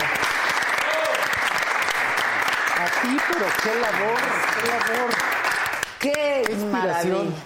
Qué inspiración, la verdad, qué inspiración. Pues Dios me ha dado mucho para regresarle yo poquito cada que pueda. Ay, qué ¿no? bonito. El trabajo es los 46 municipios, toda la gente, falta mucho por hacer. Hacemos muchas cosas eh, porque somos un ejército, somos 163 personas en el instituto. él. Tu servidor al frente, pero un excelente equipo. Claro. Saludos en verdad al equipo. Sin equipo no se Y sabes puede qué, hacer a. Guanajuato, a- a no, digo, no soy político, pero a nuestros gobernantes, Adela, porque sí necesitas pasar del discurso a la, A la acción, acción, y en. Guanajuato Y la acción solamente se puede Ahora, con dinero, Déjame contarte. Adela, que a mí me ha tocado hacer tendencias para el Instituto de la Juventud de Guanajuato, de, bueno, de León, Ajá. Instituto de Cultura. He trabajado aquí en Culturas eh, de tutor del, FE- del FECA y cosas así. Y de verdad que solo en Guanajuato hay programas así, ¿eh? O sea, me consta. Sí, sí. ¿Cómo le no, yo ponen no había apoyo? visto ¿Cómo le un programa sí? así, ¿eh? En cultura Solo en Guanajuato. Son Realmente 60 incluyente, personas. Sí. Sí, ojalá, pues, ojalá todos tus seguidores, la gente que tenga interés de conocer las redes sociales del instituto para que vean qué hacemos, ¿no? Y que, y que nos copien, ¿sabes? A mí, a mí estamos, estamos en Chihuahua, en Tampico, en Tamaulipas, donde dicen, lo queremos hacer igual. A mí me encantaría que al final Que fuera... se un- exporte, Sí, que nos copien y nos mejore. proyecto. Yucatán lo está haciendo bien. Ojalá que lo haga mejor que Guanajuato. Al final del día, pues es nuestra gente, porque, ¿saben? Eh, ¿Te imaginas si Guanajuato no tuviera un FIC incluyente? Pues qué chiste. Ya te quieren de gobernador en el chat. Sí. ya están diciendo, ese vato para gobernador. Yo ya te seguí. Por favor, Y en las redes del también instituto ahorita. también. Sí, búsquenos. digo. Ingudis. Ingudis. Mucho, por, mucho hecho, mucho por hacer. Sí. Mucho por hacer. Seguro, por la verdad, supuesto, falta siempre bastante. hay mucho por hacer, ¿no? Pero me parece maravilloso lo que han hecho. O sea, yo creí que me ibas a decir somos un equipo de 20, 160 personas de nivel secretaría. Sí, sí, sí, claro. Y te, y te Absolutamente, comparto, ¿no? el- para el antes de pandemia, en el 2019, tuvimos, llegamos a tener un presupuesto casi de 100 millones, incluyendo presupuesto federal. O sea, no... Oye, ¿y si alguien eh, nos está viendo y quiere comprar prótesis Sí, de aquí? que venga. Ay, Que venga, que venga, ojalá. El gobernador, eso es un ya el eslogan de él, dice Guanajuato para el mundo y el mundo para Guanajuato. Hay un proyecto que en verdad hace mucho, hacemos muchas cosas, pero hay uno que ahorita escuchaba lo de Migrante de la. Nuestro centro de rehabilitación, junto con el Comité Internacional de Cruz Roja, atendemos a centroamericanos y sudamericanos que durante su trayecto de migración al famoso sueño americano, caen de la bestia, quedan con alguna amputación de cualquiera de las extremidades, los atendemos nosotros. Por ahí sí está en mi, en mi Instagram una foto con unos muchachos. Acabamos de despedir a un joven que ya fue. El 100% de los migrantes que quedan en tránsito con, con discapacidad, hasta ese chavo se habían ido, eh, habían continuado su trayecto a Estados Unidos. El chavo o la chava se cae, pierde las piernas, la mano, hace algo. Cruz Roja lo acoge como, como Estado, como, como país, pues. Nosotros lo atendemos desde el proceso agudo, desde que le dan de alta del hospital a nuestro centro de rehabilitación. Y después de allí, poquito más para abajo, después de ahí les damos acá las prótesis, se les entrega... ¿Más, más, más, más para abajo? Muy galán en Ya esa. sé, ¿verdad? Más. Ándale. ¿Cómo es? Creo que muy sí borré, creo que sí borré la nut. Mira, mira. Más, más, Pero más. muy bien curado el Instagram, se ve muy bonito todo. Creo que más, más, más. Estoy- Estoy con tres, con dos, tres chavos ahí en una foto. Son, son migrantes en tránsito. Saben que ellos me dicen, Grimaldo, cuando salimos de mi país, nadie me, me dijeron que me cuidara de la mara, que me, cuida- que me cuidara del tren, de los que roban, de los que violan. Pero nadie me dijo, te puedes caer del, Del tren, tren. Ah. y te puedes quedar así. que eso es Ahí la- está, mira. Ellos, estos tres, Ah, chicos, sí, sí, sí. son un ejemplo. Son, ándale, migrantes guatemaltecos, Que cayeron centroamericanos. Sí. Es la bestia, es que es una bestia, sí. Y nosotros hemos Y como luego van saturados. Claro. ¿no? Y gratis, ellos gratis. Ay, qué bueno. Qué bueno. Gloria a Dios, porque sabes que Que pudieron haberse quedado ahí y morir. Sí. ¿no? Que si puedes repetir tus, tus redes, por favor. sí, en- bueno, en Instagram y Twitter estoy como arroba el número 2 Grimaldo. Arroba J2 Grimaldo en Twitter e Instagram. En Facebook estoy como José Grimaldo Colmenero ahí en una fanpage. Y ahí ese es el lazo. Este proyecto, bueno, a todas, a todos, a mí ese me simbra, ¿sabes? Digo, a mí me encanta ayudar, apoyar. Pero a un- alguien que, que ha perdido en, en el mejor de los sentidos y cuidando mis palabras todo su razón de ser, ¿sabes? Dice, ya me vine de mi país. Su identidad. Dejó todo atrás, ¿no? Son y y ahora, y me voy en pedazos, ahora es- ¿no? En, en de aquí, de corazón. Ay, ay, ay, Y ay, Pierdes la movilidad. O sea, ¿cómo- Sí. cómo Y les ayudamos, Adela. Guanajuato hace eso. Yo pues te digo, Híjole. hacemos cosas bien bonitas. Sí, y lo eso hacen. con un recurso que es de los guanajuatenses. Y en este de Cruz Roja atendemos en las caravanas, que vienen también cuando vienen todos, vienen personas con discapacidad. Y también las buscamos, las detectamos, se les ve una silla de ruedas, pues... No, es que 10 imagina. 10 días en una silla. Claro. Entonces hay cosas, no, sí, no, son no, cosas muy, muy que simbran, pero cuando tienes la posibilidad de ayudar, eh, lo haces con mucho amor. El FIC, por ejemplo, y me regreso al FIC, ¿no? Eh, eh, la comunidad ciega me ha dicho, me ha manifestado, el licenciado dice, el escuchar, porque una persona ciega se le agudizan sus sentidos Claro, al triple. otros, claro. Pues uno puede decir, "Ay, otra vez la ópera, ¿verdad? No, otra vez la orquesta de Guanajuato. Sí, no. Pero el, el ciego simbra, ¿no? Claro. ¿no? El autista, cuando va ahí en el Museo de Arte e Historia, le permiten tocar las piezas. es que la única salvación es la cultura. Créanme, el arte y la Todo. cultura es la única con- salvación. Me preguntaron en la semana un colaborador que aquí está, buen Rodolfo González de comunicación, me decía, si tú fueras candidato a alcalde de León, dime tres proyectos. Ahora, y en camioneta de la así de, espérame, espérame. A ver, dinos los Perdón, dinos, no, dinos, no, a ver. Le dije una, le dije Oye, ¿te esta. vas a lanzar? No. no sé. Aquí ya están Oye, diciendo no sea que- la mejor, quién sabe, ¿no? Ya Aquí ya dijeron te que para No, gobernador, hombre, ¿eh? todavía no. Le dije cultura, ¿verdad, Rodo? Le dije... Que eh, retiraron el apoyo económico a la Cruz Roja en el municipio de Cortázar, de Guanajuato. Cortázar. Este, pero a ver, Ah, no. dime los tres, las tres No, cosas. una que- fue esa. Dije, Rodo, cultura. La gente ya no leemos, la gente no, no disfrutamos. La educación en casa, el, el- en la escuela, le pedimos, le pedimos el valor al ir al cine, a leer un libro, a, a pintar un cuadro. Yo coincido, o sea, fue una. Dije, no le presenté mi campaña, ¿verdad? Pero le dije, esa, porque si no hacemos eso, te pierdes. Claro. Te pierdes y, no, y pierdes sentido, pierdes el rumbo. Y hoy tienes lo que Sin duda. tienes ahí en Irapuato, ¿verdad? Que- Qué terrible. que tienes ¿no? otras alternativas que te llegan al precio, que al final te metes en cosas que no deberías, ¿no? Oye, ¿y pertenece a algún partido político? No, fíjate que no. Tengo, digo, tengo 20 años eh, siendo como sociedad civil duré 10 y bueno, y 10 años ahorita con, Con con el gobierno. Es que en Guanajuato Acción Nacional es el partido que ha, que ha acogido la causa desde siempre. Que lo han hecho muy bien, la Y, verdad. pues, sí, el gobernador mal. anterior también lo hizo muy Sí, bien. ¿eh? sí, Yo sí, creo sí, que era de los mejores gobernadores. Sí, de- licenciado Miguel Márquez, país. un saludo. sí, Y ahorita con, con el licenciado Diego, pues es refor- reforzar lo que, este- lo que planeamos, compartirles, por ejemplo, ya con, con el gobernador Diego, que hicimos, hicimos un plan de gobierno 2040 entre sociedad civil, personas con discapacidad, nosotros como funcionarios, el colectivo, todo, y generamos un instrumento que por primera vez en Guanajuato el tema de discapacidad está y nos preguntamos y, no- y arrastramos el lápiz, Adela, para saber a dónde queríamos llegar en el, en el tema de discapacidad para el 2040. Claro. Y es un documento público, lo pueden ver. Sí, porque además no... Es no, planeación. es- sí, no es para que se vea ahorita y entonces, pues no, pues En no. 2040, se llama 2040 y el tema está en una línea transversal que se llama Derechos ¿Tú qué Humanos. estudiaste? Soy comunicólogo de primer carrera. Ah, mira. Aventé ¿La segunda? Derecho. Exacto. No, Estoy, estoy, ahorita estoy estudiando Derecho. Wow.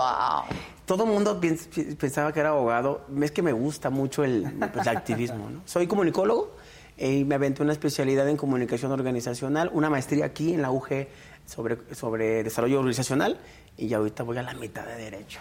Quienes me, con- Bien. quienes me conocen dicen, ay, sí, Grima, lo llevo seis años a la mitad. Pero está. Bueno, bueno, estudiando, no ¿no? importa. Y fíjate que no, te tengo una no primicia, ¿Rodo? ¿Se la tiempo. puedo decir, Rodo? ¿La del programa? A ver. Sí, pongan tambores, no hay ahí como... A ver, ponle, ponle. Redoble. Ahí están nuestros O tambores. sea, vas a hacer un anuncio. Sí, compartirte a ti y a todo tu, tu auditorio que el Ingudis, a 10 años de su creación como tal, en- a finales de este mes, en la televisora de Guanajuato, tendrá su propio programa de televisión. Bien. Sí,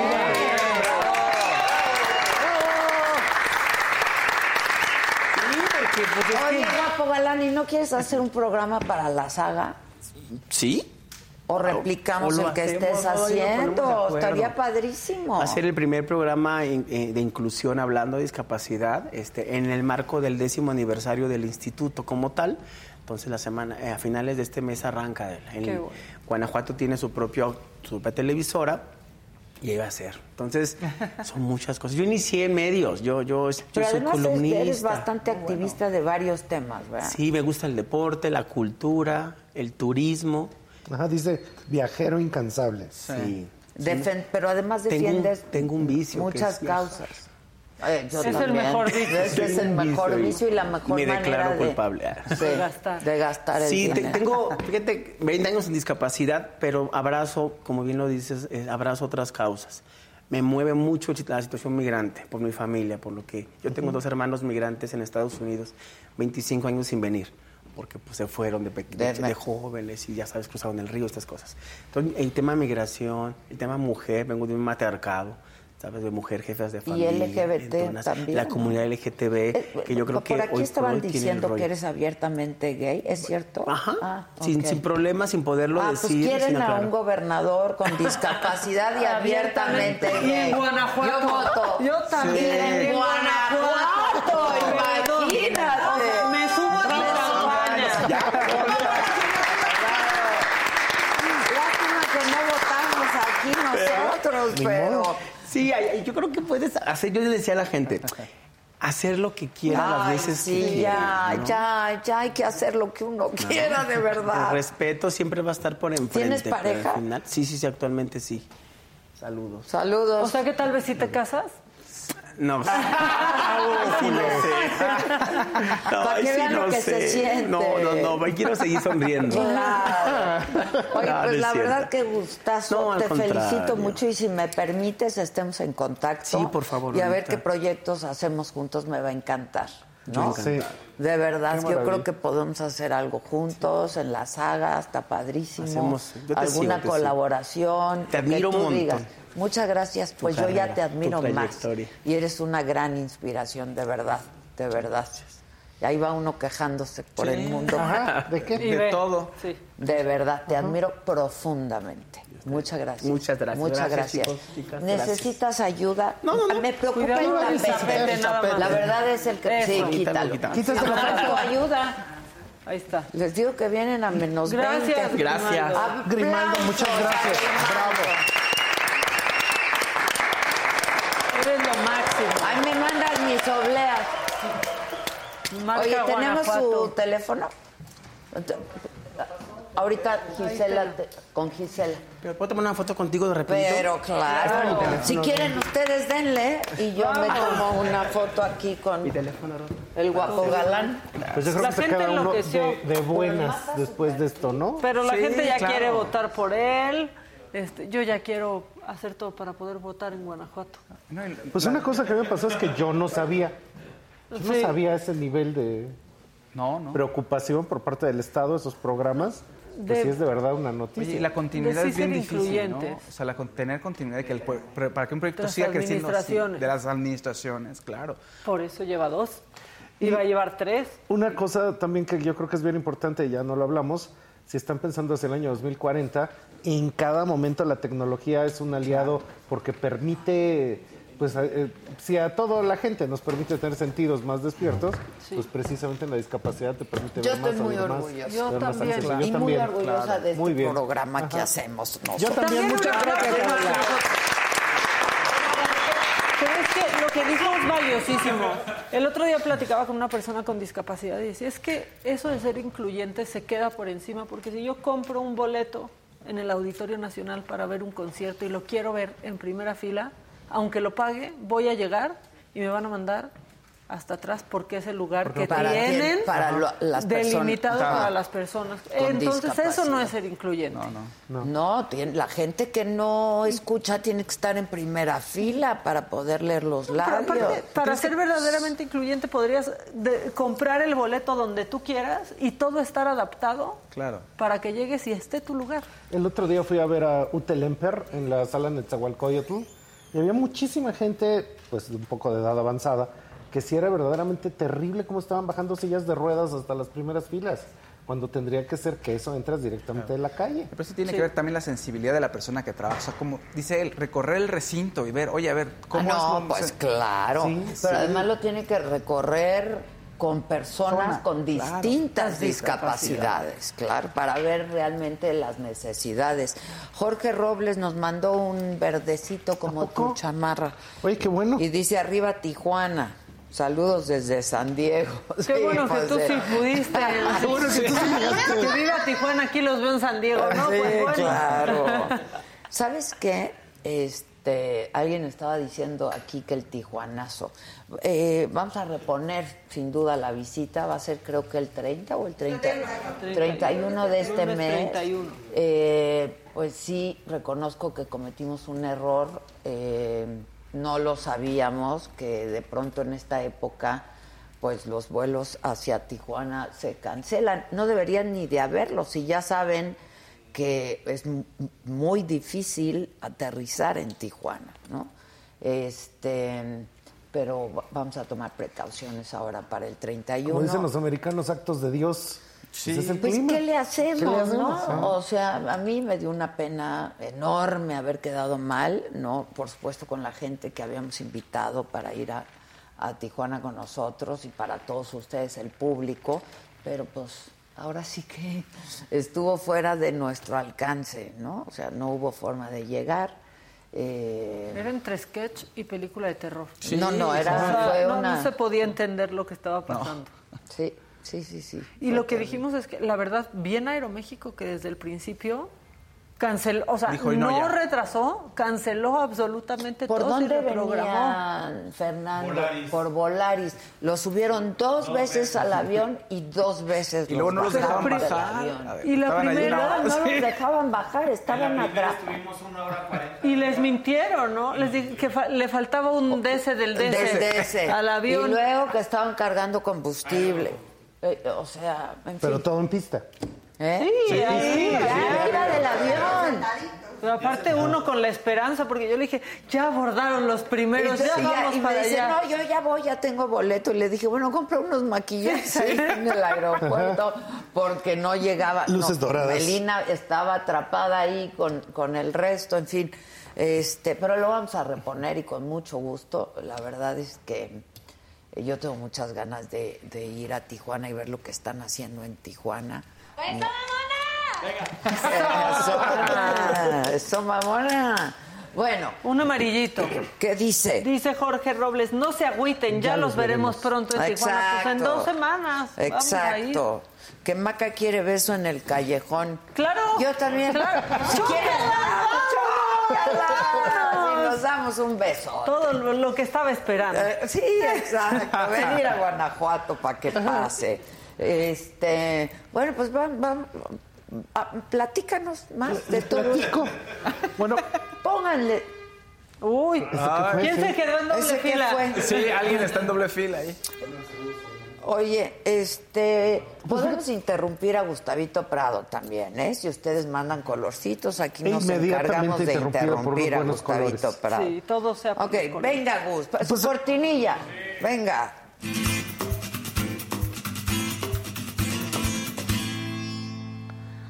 Pues fíjate que ayer desde que estaba yo llegando a la ciudad y empecé a ver toda una serie de espectáculos que estaban pasando en las calles, pero precisamente una de las cosas que más me llamó la atención, y esto precisamente tal vez por donde venimos, entonces fue que empecé a ver cosas chilangas alrededor de Guanajuato. Y particularmente ahorita algo que a mí me llama que creo que es muy interesante es que todo el mundo pensó, pensamos que después de la pandemia, pues esto, la gente ya no iba a ir al cine físico, la gente ya no iba a ir a los espectáculos en vivo. Y resulta que pues, esto es totalmente mentira. De hecho, eh, en algún momento en la pandemia yo vi que alguien que dice que estaba haciendo teatro en online, teatro en Zoom, pues eso no es teatro, eso es video. pues, Pero Mucha gente hizo raro. teatro Sí, en Zoom, eso no es eso teatro. no, no. Más- Pero tú lo decías muy bien, ¿no? De que este era el año del desenfreno, Es el año del o- desenfreno. O, el semestre, no, No, sé cómo llamarle. Te voy a interrumpir. Interrumpe. Un amarillito bueno. de Armando López. Adela, ¿por qué no vienes a Jalapa? Ya no te vamos a tratar de huevos, te trataremos como lo mereces. Muchas gracias, Armando. Les tengo una historia de los huevos. Les tengo una historia de los Ahora sí huevos. que una historia de huevos. Pero que acabe, Gus. Ay, bueno, yo quería la historia. Y entonces resulta que vengo y las plazas están llenas. Y había naranjita, espectáculos. perdón. Javier Alamillo, nomás de nos. Gracias, Javier. Y esto estaba la gente en las plazas viendo los espectáculos. Entonces realmente la gente quiere salir y quiere salir a ver cosas, esto de que estaba yendo lo de Café Tacuba, etcétera. Entonces estamos viendo que por excelencia, pues el Festival Cervantino es un festival vivencial. Sí. Entonces te tienes que descolgar en vivo para poderlo ver. No hay O sea, nada qué de- bueno que lo hagan híbrido, eso Qué me parece bueno, muy bien para quienes no puedan venir, pero la onda es estar aquí. Yo ayer no dormí nada de la gente que estaba echando desmadre, ¿no? Este, Yo escuchaba también. se escuchaba todo. Llegó un coche con Ice Ice Baby de Vanilla Ice, hacía todo volumen, se paró en una esquina y un grupo de personas empezaron a cantar, hicieron Eh, fiesta. pues eso es el, cer el Todas las Cervantino.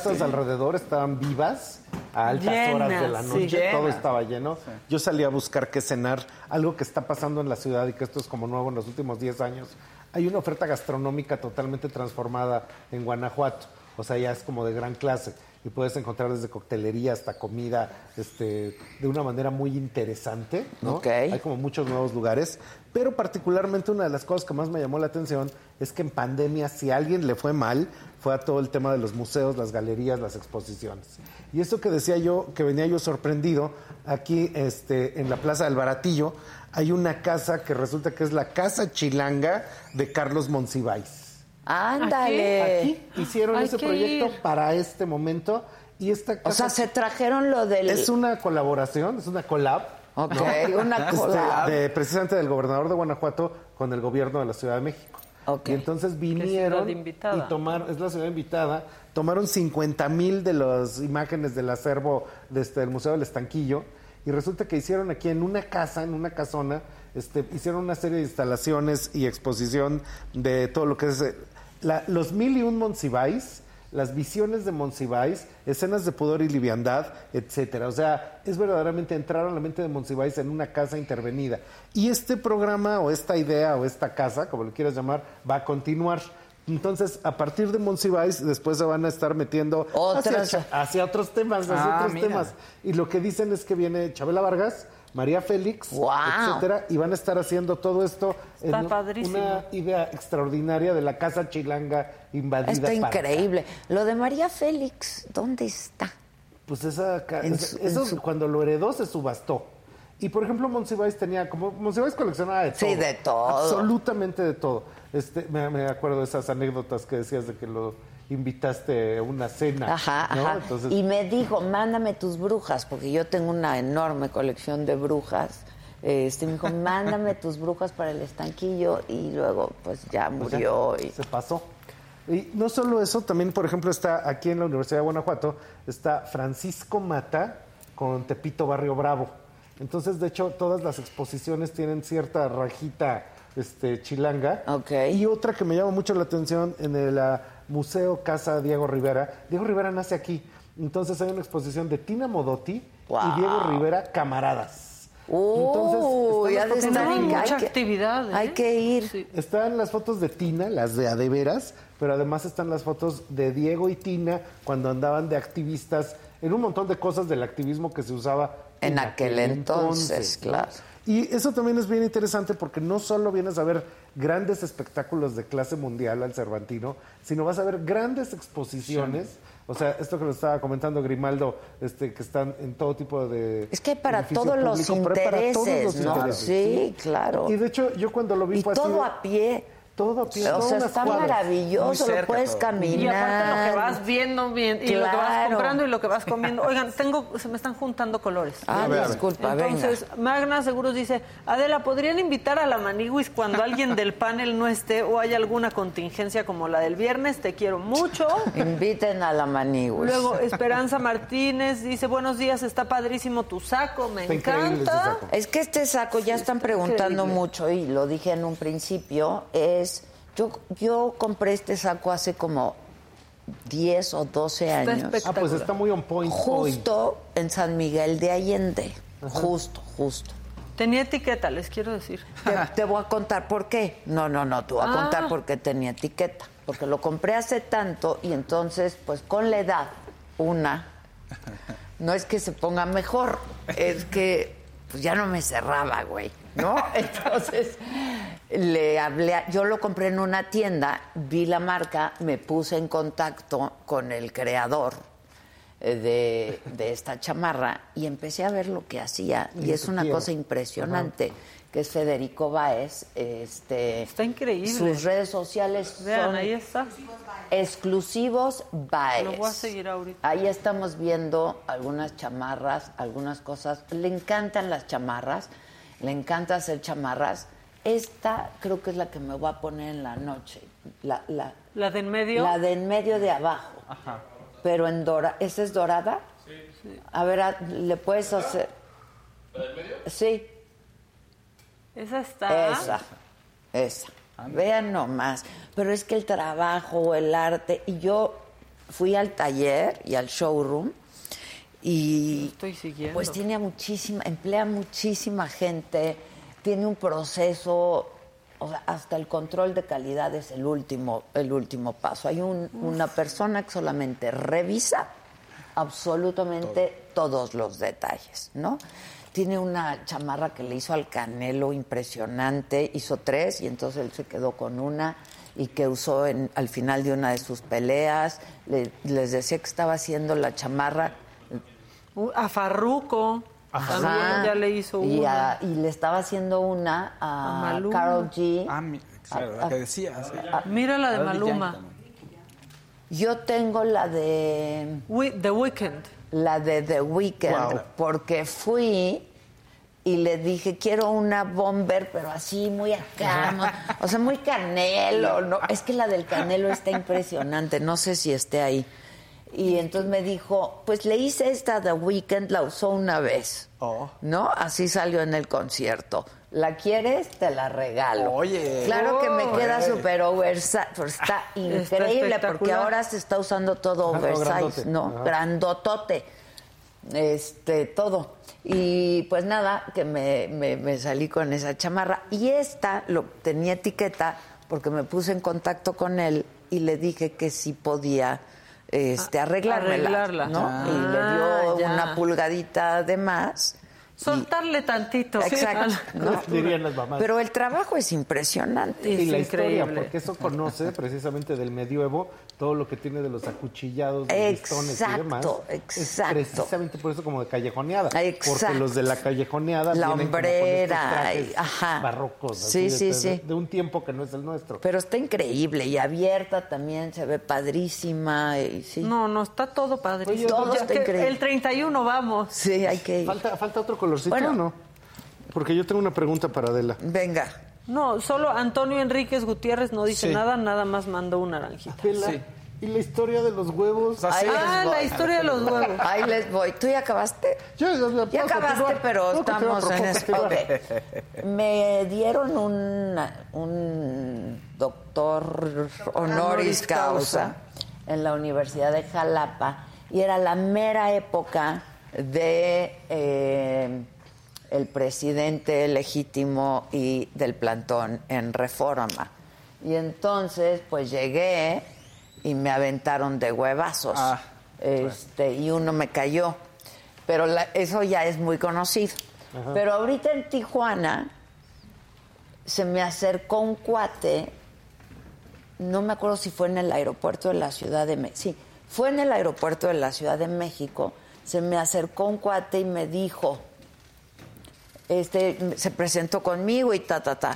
Y me dijo, cuando fuiste a Guanajuato, a Jalapa, ¿te acuerdas de los huevazos? Le digo, no, pues cómo olvidarlo, compadre. Y me dijo, bueno, yo, yo era parte de la seguridad Ah. y yo caché dos. Ah, Ándale. Te interceptó Los dos me interceptó dos huevos, sí, sí, sí, sí. Que además, a ver, pues es un huevazo, pero el impacto Duele. finalmente Duele. es el Sí, impacto. sí, sí. Y me cayó, pero más que eso, sonó horrible, o sea, se escuchó horrible. La y yo llevaba a mi hija chiquita y pues me dio muchísimo miedo. Y entonces yo nada más volteé y dije, mi hija, mi hija, póngala abajo de la mesa. ¿No? En lo que yo iba a, a eso, finalmente ya fue eso y creo que los detuvieron y pues luego yo dije, pues no los detengan y ya que cada, pues ya. Se pasaron de huevos. Se pasaron de huevos y ya, este, pero me, apenas antier llegó un cuate a decirme eso. Y era como Kevin Costner. Era ¿Te alto, grande, ¿no? De la- Este, ¡Anda! Exacto. Este, pero bien padre, esa historia de los huevos y me encantó que el sábado, ¿qué día viajamos? El viernes. El viernes. Se me acercó y me dijo, Ah, Que tampoco teníamos la certeza de que llegaras. De regreso. De regreso. pues, Ah, tú- no. El vuelo estaba retrasado, el primero el se primero canceló. se canceló, me tuve que ir en uno de las una y media o dos de la tarde, algo así. Y llegaste bien. Esa es la historia de los huevos. Pero me encantó que el señor viniera y me dijera, yo era parte de la seguridad y yo agarré dos huevos. Qué increíble. Entonces me imagino cómo, qué malabares hizo Sí. para cachar dos huevos, ¿no? Entonces, pues le agradecí muchísimo Pues porque en vez de tres fuera uno. que me alcanzaron, ¿no? Pero qué susto. Qué sus- sí, me asusté, me asusté porque Aparte, suena Teresa estaba muy chiquita. muy chiquita. Fue hace ya muchos años, sí, estaba muy chiquita. Bueno, Sí, eso lo leí yo en tu nota de Wikipedia. Ah, exacto. Lo de los huevazos, los huevos. sí. Pero, pues qué padre historia que se me acercara este cuate apenas el viernes. Ahora, mejor huevos que jitomates, esos pegan peor. Sí. Sí. ¿No, ¿no se acuerdan cuál- eh, quién era? ¿Arne? Ausdenruten, que agarraba Ah, jitomatazos a políticos. Es una agresión muy... ¿Que dónde anda Casarín? ¿Qué creen? Que se le retrasó el vuelo. ¿Ya salió? Ya aterrizó. Ah, ya aterrizó. Ahorita alcanza Sirve llegar. Pero el Sirve pobre salía a las empanada. 6 de la mañana, creo. Sí. Oigan, este, el que sigue, por favor. La que sigue, por favor. Venga.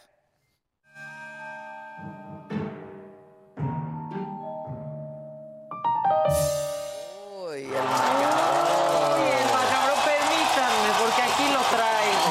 Ya está listo. Es que yo... Que si ya te reclamé, te interrumpo, que las botas que me gustaron no eran Blue Marine, dicen. Las altas de las bolsas. En la oficina se pusieron a buscártelas. ¿Y? sí estaban en la pasarela Blue Marine y todavía no estaban a la venta. Ah, pues alguien me está Ah, ¿sí diciendo, son no, Blue no eran Marine? Blue Marine. No, de hecho estaban Este, apenadísimos y se pusieron a hacerlo. Sí, bueno, De hecho, ya las pidieron, Di. No, Las están ah, buscando. verdad, verdad. pídemelas. Bueno, yo les quiero poner tres videos y a ver si así de bote pronto adivinan a qué Ay, partido pertenecen. Yo ya sé cuál vas a poner. Pues sí, pues ¿Por a qué? ver, ustedes digan. Venga. Como dicen, ahí en casita. Ahí.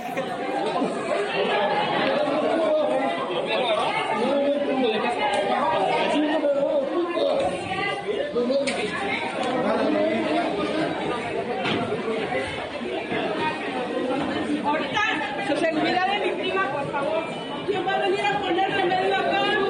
Las autoridades del carro.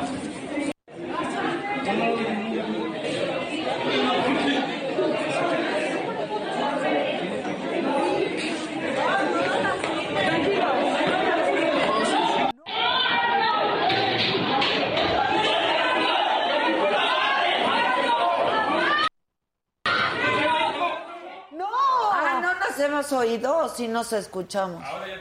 ¿Quién fue? Ah, es que estábamos. ¿Fue Morena? ¿Morena eres tú? No. ¿Morena eres tú? No. ¿Quién más? Movimiento Ciudadano. tampoco, tampoco. ¿El PT No. fue acaso? No, el PRD. ¿Qué es, el, ¿Qué es un PRD? no, fue el PAN y en la Ciudad de México. Exacto, que siempre es tan aburrido el Dios pan. mío. Y ahora hasta echaron balazo. Fue hasta echaron. Específicamente en Xochimilco. Echaron balazo, Sí, Pues sí, porque se estaban eligiendo las dirigencias del PAN en la Ciudad de México. Este, y pues hubo de todo. Parecía de morena, violencia en las urnas, detenidos y balazos. ¿Qué morena es esta? ¿Y qué dijo Exacto. Gómez Morín? No, no, no, así, bueno. mira, Sí, así, le dio el mínimo, telele. ajá. Bueno, eso pasó. Lo siguiente que vamos a ver sucedió en Ocotlán, Jalisco, y ahí pues había manifestantes que estaban afuera de la base de Guardia Nacional, pues diciendo que han sido demasiado autoritarios y quejándose, y esta fue la respuesta. Échalo.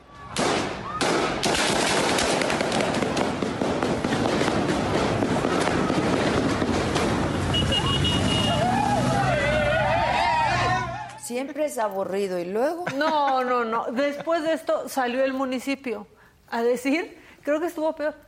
No sabemos quién disparó. No, no, no, No, sa- no. no sabemos, no fuimos nosotros, eso está peor. ¿Quién fue? No sabemos. Fue Tete. Sí, ¿quién sabe? Fue Tete. Vean esto. Sobre los lamentables acontecimientos registrados el día de hoy en nuestra ciudad, quiero informar que el gobierno municipal colabora para garantizar el orden y la tranquilidad.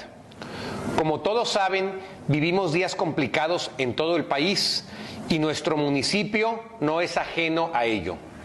Por tanto, es nuestra obligación prevenir y proteger a la población civil que se ve afectada por eventos que perturban la paz pública. De acuerdo a reportes y testimonios de personas presentes, lo que sucedió el día de hoy fue a causa de un accidente de tránsito en el que se vio involucrada una patrulla de la Guardia Nacional, lo que dio inicio a una concentración de... O no sabemos qué pasó, pero fue un accidente de tránsito Sí. y ahí se vio involucrada la Guardia Nacional. Bueno, este Dios otro mío. parece es el macabrón de nota roja. Sí. ¿Se acuerdan del shocker? Sí. El mil por ciento guapo. Guapo. Sí. Anda por Tuxtla Gutiérrez. Que ¿no? hizo un escándalo. Escandalote. Sí, lo leí, Así, lo se leí. puso a golpear coches. Imagínate, tú vas en tu coche y ahí el shocker golpeando tu cofre. Bueno, esto pasó, después lo detuvieron, acabó en el piso casi que amarrado como puerco el fin de semana.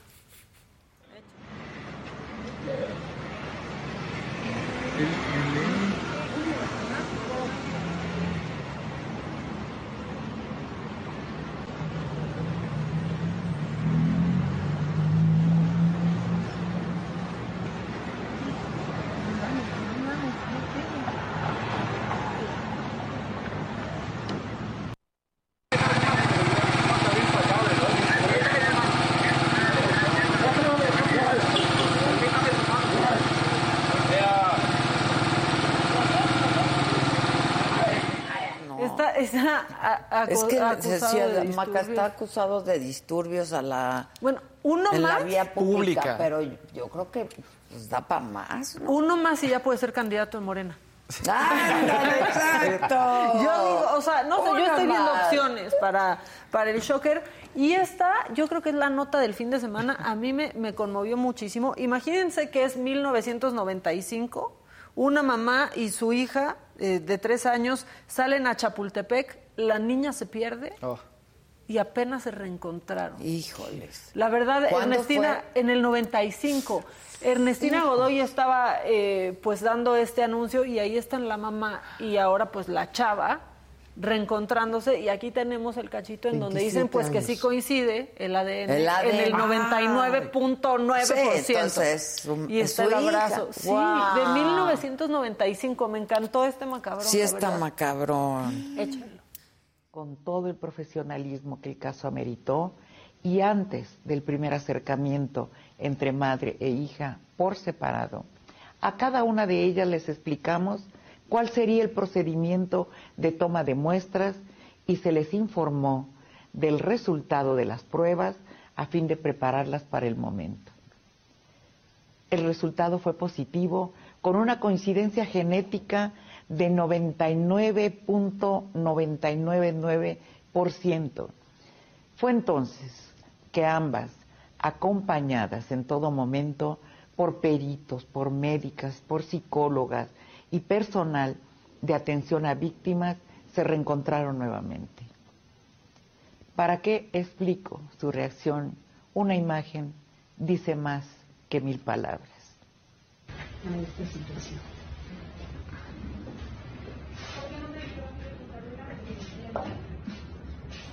es que sí, y lo que dice Ernestina Godoy, qué importante, Sí. acompañamiento psicológico, De todo imagínate. tipo, imagínate, de repente ya tienes a tu mamá. ¿Y Ya que dejaste historia ver de hace tres ¿Qué años. pasó? ¿A dónde quedó? Pues se ¿Por perdió qué? en Chapultepec. Y se... Ajá. Y se perdió, pues como tantos, la verdad Oye, es que tantas Pero sabemos historias. que, que fue de su vida No. todos estos años. ¿Cuántas historias de eso no hay en el metro? Ah, no, Aquí en la, o sea, claro.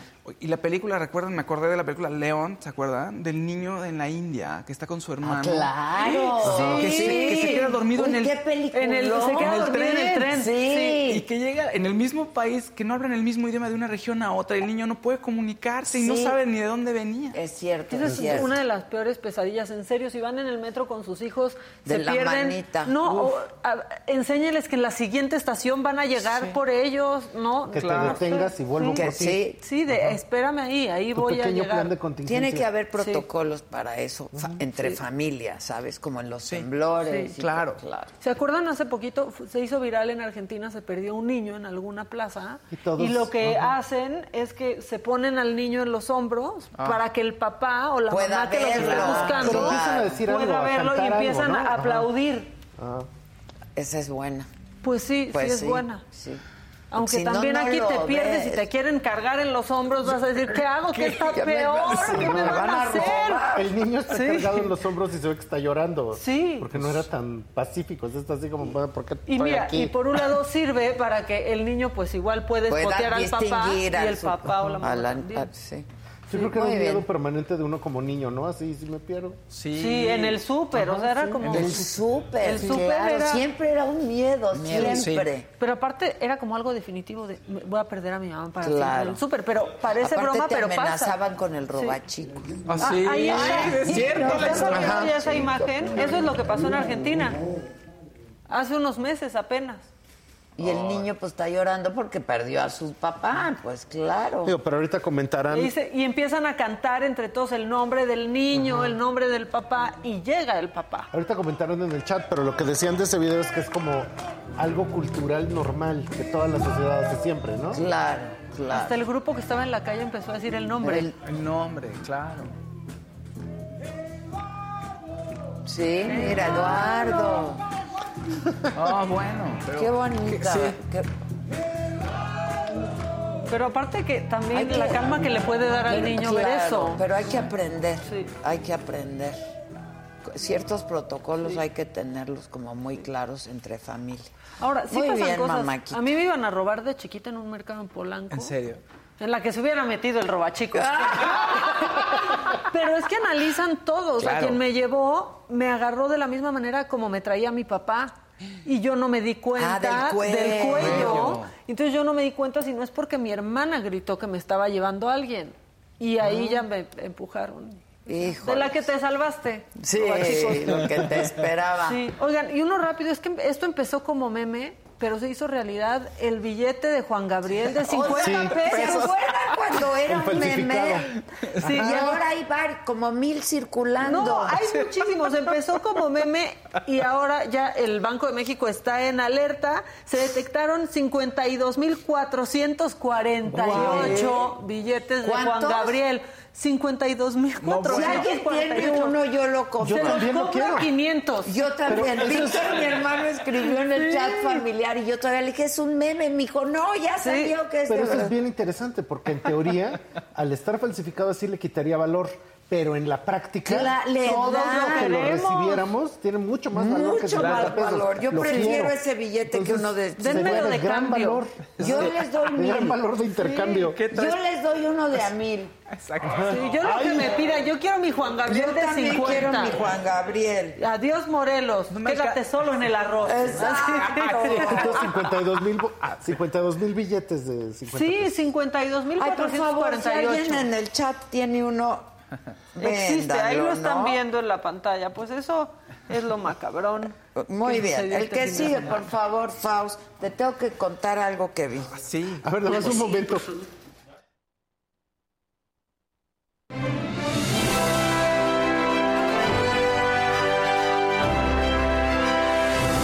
Mira. Oye, está. Pues sí, No ¿qué hiciste? Multiplicaste Multiplica el número 50 por 50 mil. pesos. Sí, claro. Sí, sí, no Sí. te alcanza para pagar algo, pero traes tus juangas ahí. Pues sí, Ay, qué padre. claro. traer- Y puedes cantar. No tengo dinero. Exacto. Oye, hay mucho color, ¿eh? Sí, a ver. Sí, Antes de que juntaron. empieces, para que no me... A Miren.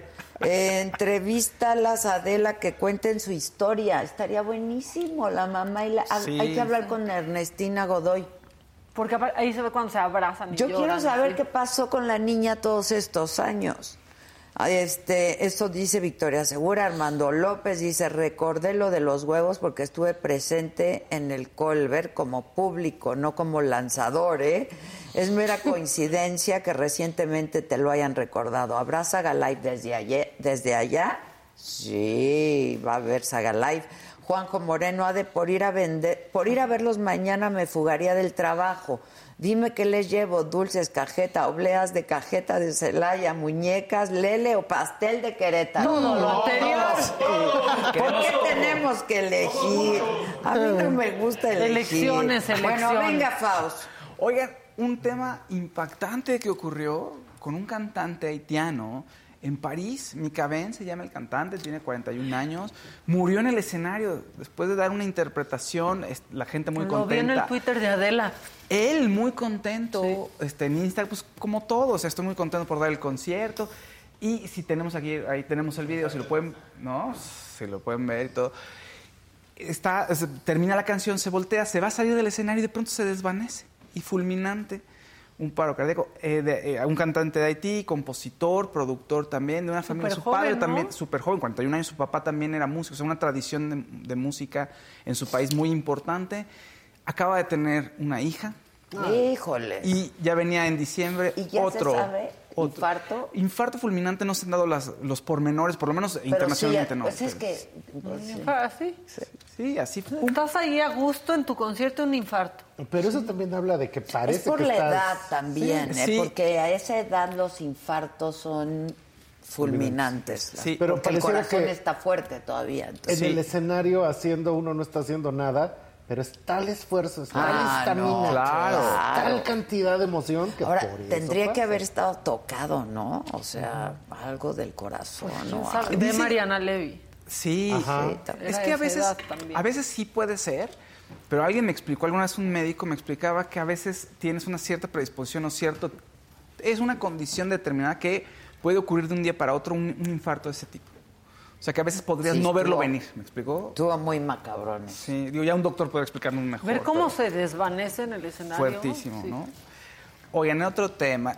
Ringo Starr ya nos quitó toda posibilidad de, de- de verlo, por Tan lo menos en, contentos que estábamos. en este mes, sí. Hace dos semanas, ustedes recuerdan, dijo, no voy a subir a un concierto, tengo un problema con mi voz, no puedo cantar. No dijeron nada. Después ya se supo que era un problema en la garganta y estaba muy cansado, se hizo la prueba de COVID y salió positivo. Pero canceló unas fechas, canceló unas fechas en Canadá, pero dijo, los demás están en stand-by, o sea, en una pausita, pero voy a regresar. Nos vemos en una semana. Se compone, hace una prueba, sale negativo. Entonces, pues el tour sigue. Sí, vamos, ya estamos otra vez en el camino y de pronto se vuelve a hacer la prueba, seguro se sintió mal. Y, le- y salió positivo. Otra No, vez positivo. Como Joe Biden. Sí, ¿te acuerdas? Y era por lo que estaba tomando, por el tratamiento de Pfizer. ¿Quién sabe? ¿Quién sabe qué pasó? Pero mira, yo creo que se ha de haber preocupado que ¿sabes qué? Voy a cancelar Pues todo sí, y hasta no estar bien. claro. ¿no? Hasta no estar bien ya regreso. Ringo Starr, además me da mucha risa porque busco las imágenes de él. Siempre está así, en todas. Es lo máximo. el A mí me encanta. Ringo. Sí, Es entrañable, yo creo que Ringo Starr y. Paul McCartney es ahora sí de lo poco que nos está quedando del siglo Sí, XX. sí, claro. Mick Jagger. Y Mick Jagger. Mick Jagger, pero todo lo demás, El los Mick grandes Jagger, símbolos, bárbaro. todo, Keith Richards. están yendo, sí. Sí. Ellos siguen. ¿Qué mundo les vamos a ¿Qué dejar? tienen? Pues han de andar en 80, ¿no? Mínimo. Sí, Sí. porque Ringo tiene Bueno, Cher, 82. Sí, pero 60. ella no, ella no va a acabar nunca. nunca. Ella Ella es no va a Son eterna. Cher y las cucarachas. Exacto, pero, pero, por- ¿cómo hay gente que es eterna, verdad? Mick Jagger, 79 años. ¿Cómo entra uno a esa categoría? Pero ahí sí habría que tomar en cuenta que de verdad Cher es, eh, o sea, está perfecta. Madonna no. No. No, Madonna Bueno, es ya ¿han muy visto la extraña. mamá pero de Cher, Cher? sí. La mamá de Cher. La mamá. Claro, de Cher. sacó una Ajá. foto con su Muy mamá, longeva, claro. la Podría familia, ser es su que- hermana tantito Sí, grande. claro. Es eso. Tantito. Tantito grande. Madonna, sí, Madonna creo que pecó de, de hacerse muchas cosas porque le importa Cher mucho. también, imagen. evidentemente, Pero Cher se ha hecho. Cher. Pero bien Exacto. Madonna ya no se Ya no es parece. Madonna, exacto. Y anda Madonna en una época muy Madonna ya no se parece como- ni en su música. No, ni en la música, pero anda como mucho de strampe ahorita, es- mucho, o sea, no sé, está un poco desbordada. El desenfreno. El desenfreno. Es el desenfreno a todo lo que da. Como Britney Spears también. Siete, tiene siete, seis.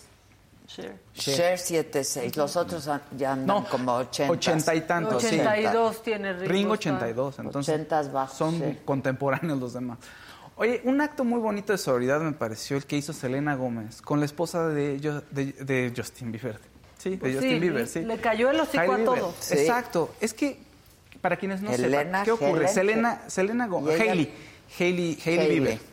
Selena Gómez anduvo con Justin Bieber 2011-2014, iban y venían, fue algo muy tormentoso, ella estaba muy enojada, o sea, terminaron las cosas mal y seguramente mi Justin hizo unas cosas muy feas, o sea, muy patán, ¿no? Y empieza a andar con Hailey Baldwin, en ese- así se llama, ella es hija de Stephen Baldwin, de uno de los, de los actores, ¿no? De Alec Baldwin y de todo. De la un familia hermano Baldwin, de ¿no? Alec Baldwin. Exactamente, de un, herma- de un hermano, es actor también, pero es el menos conocido quizá. Y bueno, empieza a andar con ella y todo el mundo, todos los fans empiezan a molestar a ella, se empiezan a meter con ella, de, ay, le robaste y tú. Y entonces se encuentran este fin de semana en una gala en un museo en Los Ángeles y Selena va y la abraza y se toman fotos. Muy juntas. bien. ¿No? Sin él, nada que ver, si no somos Nada, nosotras, no, cada claro. quien haciendo Eh, su vida. ella muy bien. Eso ¿No? se tiene que hacer.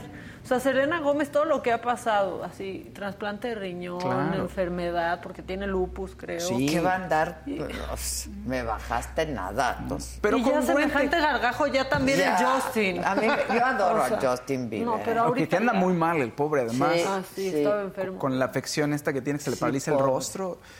Pero muy bien ella y muy congruente, porque además ella siempre bus- busca la inclusión, es una mujer empoderada, que hace sus pro- propios proyectos, ¿no? Y se los puede escoger además. Entonces, muy bien, eso estuvo Hijos, muy no bonito. te he podido interrumpir. No, no, oigan, interrumpan, interrumpan. Sí. Andamos bajos, pero Pero interrumpan. aparte, a la esposa de Justin también le, le dio un mini stroke, un mini episodio hace poco. sí. ¿Ah, sí? Sí, o sea que estaba desayunando y de pronto no sentía nada y tuvo un mini episodio que tuvo que ir al Estrés. hospital. Hijo. Pues vivir con él no ha de ser fácil.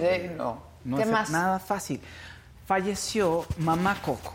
¿Quién es Mamá Ay, Coco? mamá No. Coco. A mí sí me dio tristes a la mamá, Mamá Coco. Coco. María Salud Ramírez es la mujer que tenía 109 años que dicen, dicen que sirvió de inspiración para, Para la abuelita Coco. Coco. de la película de Pixar. Sí. Es de, Ahora, de la verdad, tuvo una larga vida. Vida, sí, sí, sí. ¿No? Ella es de Michoacán, de un pueblo donde se hace artesanía, ella hacía alfarería y tal cual sacó adelante su familia con el esfuerzo de su trabajo. A ver, se dice que ella inspiró porque Pixar, el equipo de Pixar viaja aquí a México porque tienen miedo de decir, "Oh, híjole, van a decir que nos apropiamos de la cultura si lo hacemos mal. Entonces se pusieron a investigar como locos. Ellos reportan que principalmente hicieron toda la investigación en Oaxaca. Pero la gente de ahí, de Michoacán, dicen que fueron a ese poblado y que le tomaron fotos a Ah, ella, la producción. Entonces, ellos dicen... Sí se parece. Se parece muchísimo. Muchísimo. Está igualita. Igualita. Cuando sacaron la película, pues todo el pueblo dijo, es ella, es- Claro. es, María Salud, o sea, aquí se inspiraron. Y Qué buen nombre. Sí, María además. Salud. ¿no? Entonces murió de 109 años. Ay, y pues todo el mundo la está recordando así, pero de todo el mundo, así, el periódico del país, o sea, medios internacionales están sacando la noticia. ¿no? Pixar dice que no está inspirado el personaje en ninguna persona, o sea, que no usaron personas para inspirarse en sus personajes, claro, porque eso implicaría... Cla- Que le paguen pagar, claro. a, mamá, a la familia A de la Mamá Coco. Ma- Exactamente. Mamá- María Salud. María Claro. Salud, ¿no? Mamá Coco. Oye, otro festejo impresionante. Grupo Firme está en todos lados. Y estuvo en los 15 años de la hija del Canelo. So- que además el papá dijo, Fiesta que hicieron los González Helfon. y di- oye, que la hija le dijo, oye, papá, yo quiero a Grupo Firme. Pues los vas a tener, le dice el Canelo. Te voy a contar. Estuve en Las Vegas y estaba Grupo Firme. Dieron un concierto el 15, ¿no? Sí. Fue el 15 de septiembre. Y el Canelo peleaba también ese fin de semana. Unos días antes me contaron que Canelo le habló a la- al representante del Grupo Firme, al dueño, no sé a Sí. quién, y le dijo, quiero conocer al Edwin. Se conocieron, cenaron, se tomaron unos tragos también. Alejandro Fernández también creo. Este estuvo con Grupo Firme. Está con todo Grupo Firme, es un no, fenómeno. fenomenal. Y pues de ahí yo creo que salió. Sí, sí, ¿no? sí. Vente a la fiesta, Ahí ya vieron vente a los fechas. 15, exacto. Mira, sí coincide. Sí, No, pues, estuvo ahí. Y hay fotos. ¿Y vieron la joyería de, Sí. De Edwin? Edwin. La cadenota, La pero cadenota, aparte aquí el sí, grupo sí. firme, Ajá. puro diamante. dijo Antonio Enríquez Gutiérrez Eh, con un naranja. Dice, yo interrumpo al Faust. Pregunta, ¿se podrá saludarlos cuando vengan ¿A Tijuana? Supongo que sí, claro. Y otro, otro. Virginia González, no es de color, pero dice, bandita, estoy feliz porque me acaba de llegar mi pedido de Saga Store. Bien. Y alguien había dicho la semana pasada que no le había llegado el pedido de Sagastor y entonces inmediatamente ocu- nos ocupamos. Y no te había llegado el pedido porque no había pasado tu tarjeta. Pero entonces ya hablamos con él y ya le dijimos y ya pasó y ya se te envió. Pásanos tu Ok, yo quiero comentar algo. Sí, sí. El finalmente regresé el viernes de Tijuana más tarde de lo que tenía que llegar porque se canceló el primer vuelo y ya venía yo súper frustrada y ya sabes cuando ya y no quería ver a nadie, no quería nada, me encerré y I just want to be alone. ya sabes, cuando no quiero hablar con nadie, nada. Este, vi una película que me gustó mucho que se llama Carmen. Tienen que verla. Está en este Apple TV. Ok. Carmen se llama. Gran película. ¿De qué se trata? Pues no les voy a decir, pero es una mujer. Pero a ver, les voy a contar lo que dice ahí Ajá, para no sí, sí, sí. spoilear. Es una mujer que toda su vida la dedicó a cuidar de su hermano que era cura. ¿Ok? Ok. Era un padre, era cura. Se muere el padre.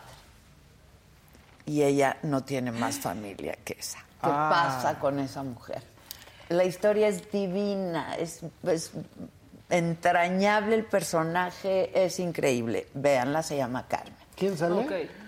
No es conocida, no es conocida. De hecho, hablan ahí un idioma. ¿Es como catalán? Este, no, fíjate que A ver. de pronto hablan español, hablan inglés, este, pero checa. A ver, vamos a checar. Y luego me topé con una serie que me aventé toda, Ah, de que se llama La Sagrada Familia. Ah, de Manolo Caro. De Manolo Está buena, yo la quiero ver, la tengo esperando. ¿Te gustó? Está- ¿Sí te gustó? eh, me encantó. O sea, le hablé a Manolo, lo felicité, de verdad lo felicité, porque pues yo siempre digo la neta y cuando yo le dije que no me había gustado La casa de la casa de las Yo flores. pensando, o sea, bien, sé que es. Eh, No, pues le dije, no me gustó, ¿no? Sobre todo la segunda temporada. Temporada. Este, está increíble. Con Alba Flores, ¿no? Está Alba Flores. Hombre. No, no, sí, está maravillosa. La trama es buenísima. Está en los primeros 10 Sí. lugares de Netflix en, en distintos países que no en México. Ah. Este, Qué chistoso, ¿no? Bueno. no sé si se acaba de estrenar, la verdad no lo Sí, sé. tiene días, ¿eh? tiene días, No ¿eh? lo creo, Sí. porque no lo creo. Es- eh, según yo bueno, se estrenó chance la en semana México, pasada. chance en México. Sí. Tienen que verla. Es muy, muy buena serie. ¿Y es ¿eh? larga? Son ocho capítulos. Ocho nomás. Porque la última no me gustó Yo me mucho. La última Con no me Sebastián gustó. Yatra no me gustó. Esa no me gustó Ah, nada. no, no. Esta está Tiene- increíble, Sí, la trama es buenísima, el elenco es fantástico. Al principio sale la Ceci Suárez, muy al principio. Ya es y su- ya su actriz, ¿no? Es su actriz. actriz. Luego ya no vuelve a salir, pero sale muy al principio. Muy buena está la serie. Les va a Ah, sorprender a ver. muy agradablemente. La trama es muy buena. Este. Pues las notas que hay de la Sagrada Familia son de cuando mucho hace dos días. Sí, Ah, es sí, algo está sí, pasando. reciente. Sí, porque Bueno, la anterior pues es la que dice véanla. Maca, la de Sebastián Y algo que vi también me llama la atención de eso que dices es que todavía no inundan la ciudad con espectaculares de, De la Sagrada. de la serie, entonces apenas. Yo a digital he visto mucho. No han hecho promoción, porque No, yo le hablé a no. Manolo y le dije, ¿por qué no hicieron promoción? Y me dijo, porque no pude ir a México. Le dije, pues no importa, hagan promoción, yo voy. Claro. Yo voy y entrevisto a los qué actores. pedazo de Es que actrices. Qué, qué pedazo de actrices, de verdad, ¿eh? Qué Voy a empezar a bárbaro. ver esa.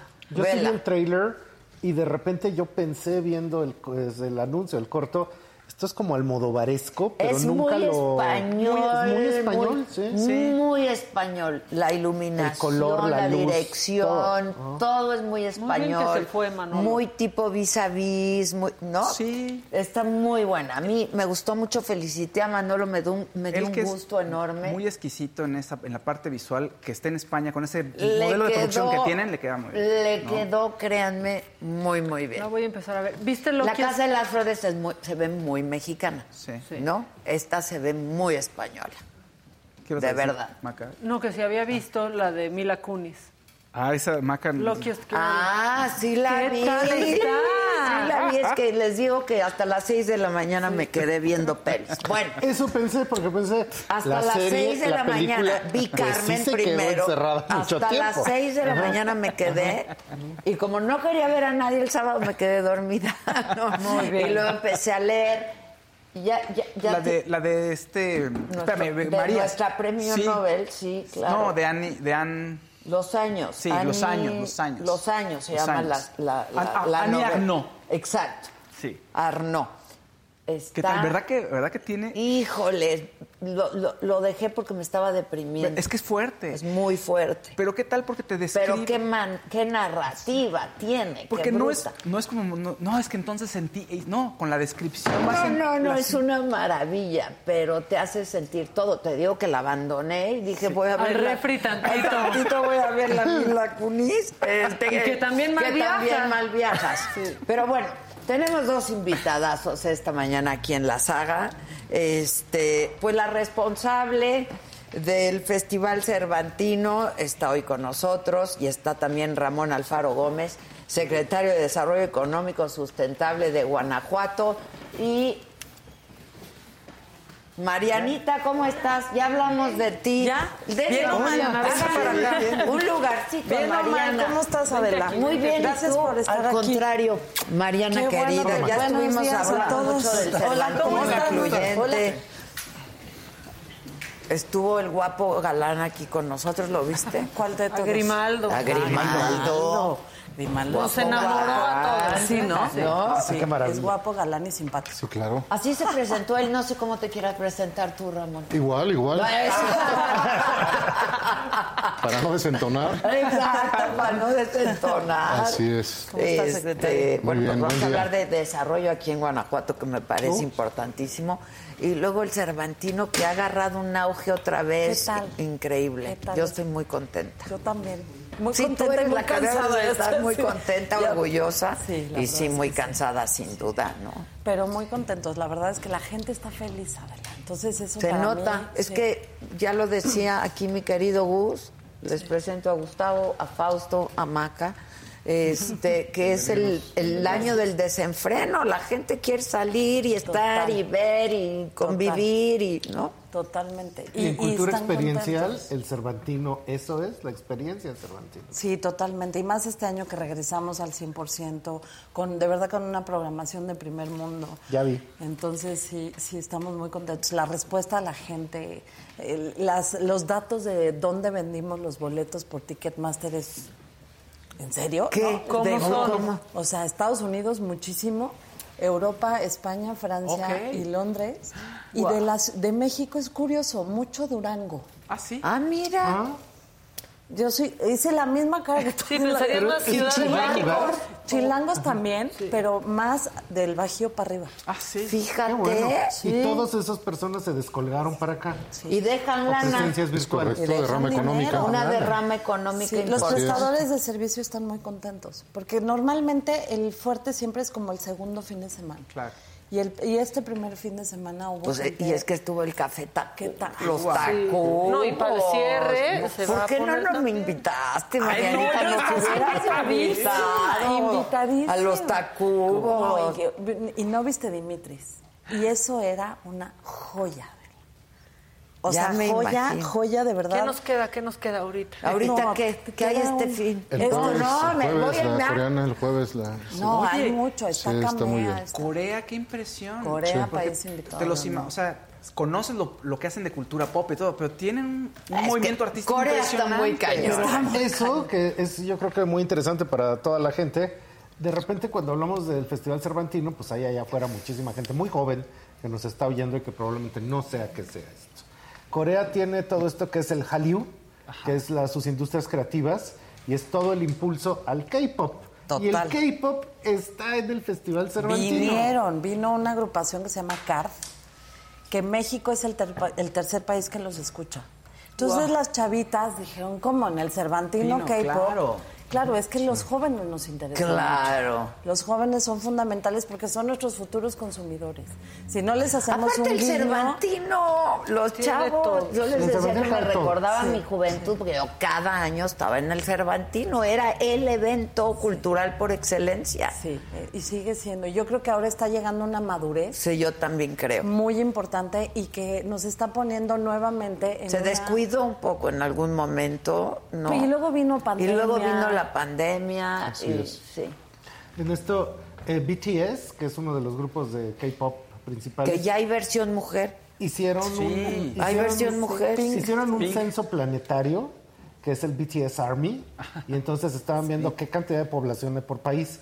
Y por supuesto, México sale Sí, sí, hay una exposición aquí en la universidad donde una de las salas que son una es inmersiva espectacular porque ves el mar y la aurora boreal.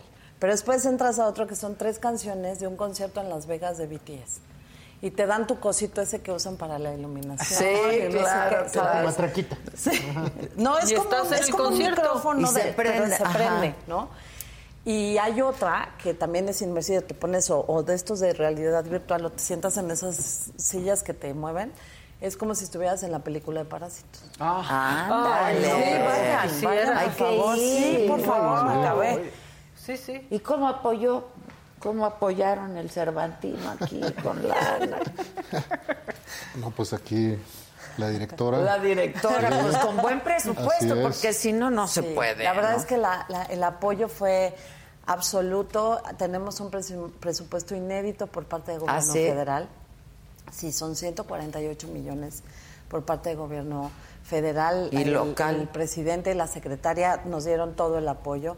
Gobierno del Estado, a través de turismo, del Instituto Estatal de Cultura, eh, Presidencia Municipal y la universidad también eh, ha sido echar la casa por la ventana. Eh, los números andan como en 40 más o menos de, de gobierno del Estado, pero bueno, todo el desplazamiento de las fuerzas Sí, de seguridad, claro, claro. ¿no? protección civil, eh, los hospitales, en fin, todos están... Dura un mes el festival. 19 días. 19 Como días. Un mes, imagina, nos morimos. Consuelo, Yo vendría. venía- yo sí venía muchos días, ¿eh? Sí, yo 19 venía y me quedaba Sí, muchos pues. días. Qué maravilla. Todavía no llevas una semana y ya. Oye, no, pero yo creo que ya, día 19 ya estás pensando en el otro, Ya, porque ya. no hay mane- no hay otra Sí, sí. manera de hacerlo, Así de es. agendar talento, de, ¿no? No hay otra manera. No hay Y de otra gestionar manera. un montón de apoyos, no solo de la iniciativa privada, sino también de todas las instituciones que hacen posible que esto suceda. Claro. Sin suma de voluntades, imposible. No, aquí ya pasa. nos estaba platicando el Gus las exposiciones que que hay. hay todo un programa Lo de Diego chilangas. Rivera y Sí, Tina está. Modotti. Sí. Sí. Francisco Mata, la Casa Chilanga de Monsiváis. De Sí, Monsiváis. que es una colaboración directa con el gobierno de la Ciudad de México, ¿no? Es que Ciudad de México es, Es la el- entidad invitada. Sí. Es la entidad invitada. Entonces también es. se dejaron venir con 1.300 artistas.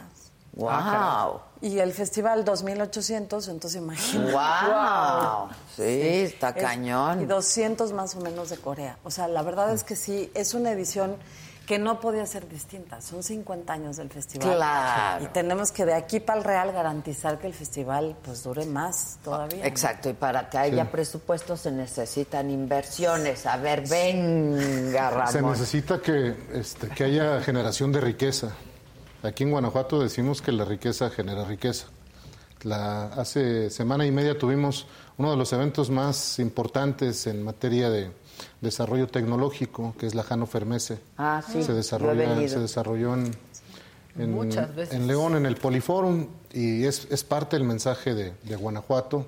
La semana pasada también eh, pusimos la primera piedra de un data center, que es uno de los más importantes, va a ser el más importante en Latinoamérica. Nada más para dimensionar, trae una inversión muy similar a, a una armadora de autos, más de 800 millones de dólares la inversión en la Paseo el Grande. Y es parte de las características diferentes de Guanajuato que tiene y que lo, lo hacen diferente en el país.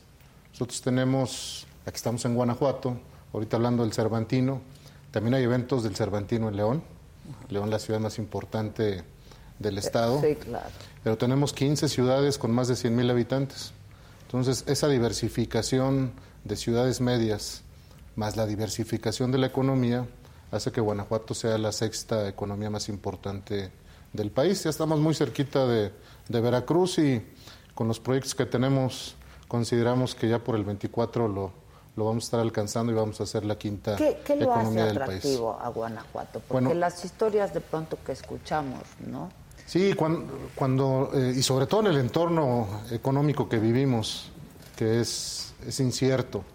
Eh, eh, el país no ha crecido como se espera, el país debe de crecer arriba de tasas del 4, del 5%, al contrario hemos tenido recesión y, y en este sentido, Guanajuato, ¿qué, qué lo ha diferenciado? Primero, la continuidad. En materia de política pública, en materia de desarrollo económico hay continuidad. Creo que es una, un eh, elemento fundamental. La segunda, planeación. La planeación del desarrollo económico se tiene desde hace 30 años, desde el Guanajuato siglo XXI que apoyó el TEC de Monterrey. Tercera y no menos importante que buscan los inversionistas, Estado de Derecho. Las inversiones Pues que llegan sí. a Guanajuato, La verdad, porque sin eso que no te cambien las reglas del juego cada que cambie la administración. Las, las inversiones que llegan son para 25, para 30, para 40 años en Guanajuato y el Estado de Derecho es eh, básico para generar certidumbre en los proyectos de inversión. Eh, otro factor importante, ya lo comentaba, nuestra red de ciudades medias. A diferencia de, de nuestros vecinos como Aguascalientes, Querétaro, San Luis Potosí, Guanajuato tiene 15 ciudades con más de 100 mil habitantes. Todos los proyectos pueden llegar a León, Guanajuato, San Miguel, San Miguel, Silao, claro. Salamanca, Irapuato, ¿no? Salamanca, Celaya, Paseo, Moro, León, Uriangato, esa gran diversidad eh, de red de ciudades medias y también la diversificación de sectores. Cuando hablamos de Guanajuato, probablemente lo identificamos en tema económico con el sector automotriz, por las plantas automotrices que han llegado últimamente. Sin embargo, el sector más, eh, que más le aporta empleos al Estado es el sector agroalimentos. Es el sector más fuerte en el Estado. En caso de León, sigue siendo la industria del calzado el gran motor. Sí, claro. 70% del de, el calzado en el país se produce en Guanajuato y los municipios del Rincón. Más de 270 millones de pares producidos al año. Sector eh, electrodomésticos también trae una dinámica muy importante en, en Guanajuato. Cuidado personal, sector químico.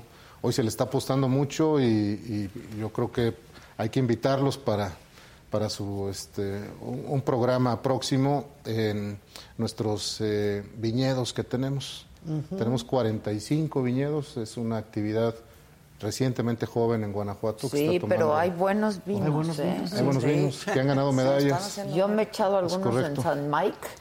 Buenos, San Miguel. Sí. Buenos. Sí, y el, El mezcal también. Sí, tenemos destilados, tenemos vinos. Las bebidas alcohólicas también están teniendo una dinámica importante. Siete municipios con denominación de origen de tequila y dos municipios en el noreste de Guanajuato con denominación de mezcal, San Luis de la Paz y San Felipe. Entonces, e- esa diversidad eh, vuelve atractivo eh, a Guanajuato. Hoy tenemos tan solo ya, eh, antes de cerrar el 2022, más de 4.300 millones de dólares. Ahorita veo esa pieza que se tiene ahí. Son piezas también de, nuestro sector artesanal, la cerámica de alta temperatura le llamamos. Seguramente esas piezas que se ven ahí son de Javier Servín. Y, este, y- Te y digo, esas- si están firmadas. Sí, la parte de atrás. Sí, sí, Sí, son Javier. Sí, Sí, son, sí. son de nuestro amigo Javier Servín. Y esas son en un pueblito muy cercano a Michoacán que se llama Tarandacuao. Y son piezas de exportación. Nuestra industria cerámica ¿Qué también. hace ha- vajillas? ¿O Sí, nada más? No, hace inclusive hasta joyería. Adela. Ah, también. Sí, ella tiene una línea de joyería de su Les hija. digo que no nos traen. ¿Dónde está? Aquí dónde adquiere? ¿En qué leo? ¿Yo en qué leo? Exacto. Sí, eh, y también las artesanías pues eh, son, son un sector tradicional, pero que ya ha venido evolucionando Oye, a un pymes, segmento ¿no? de mercado. Sí, pues en Guanajuato tenemos 242 mil sí, empresas sí, Eh, y, el, y generan el 80% del empleo.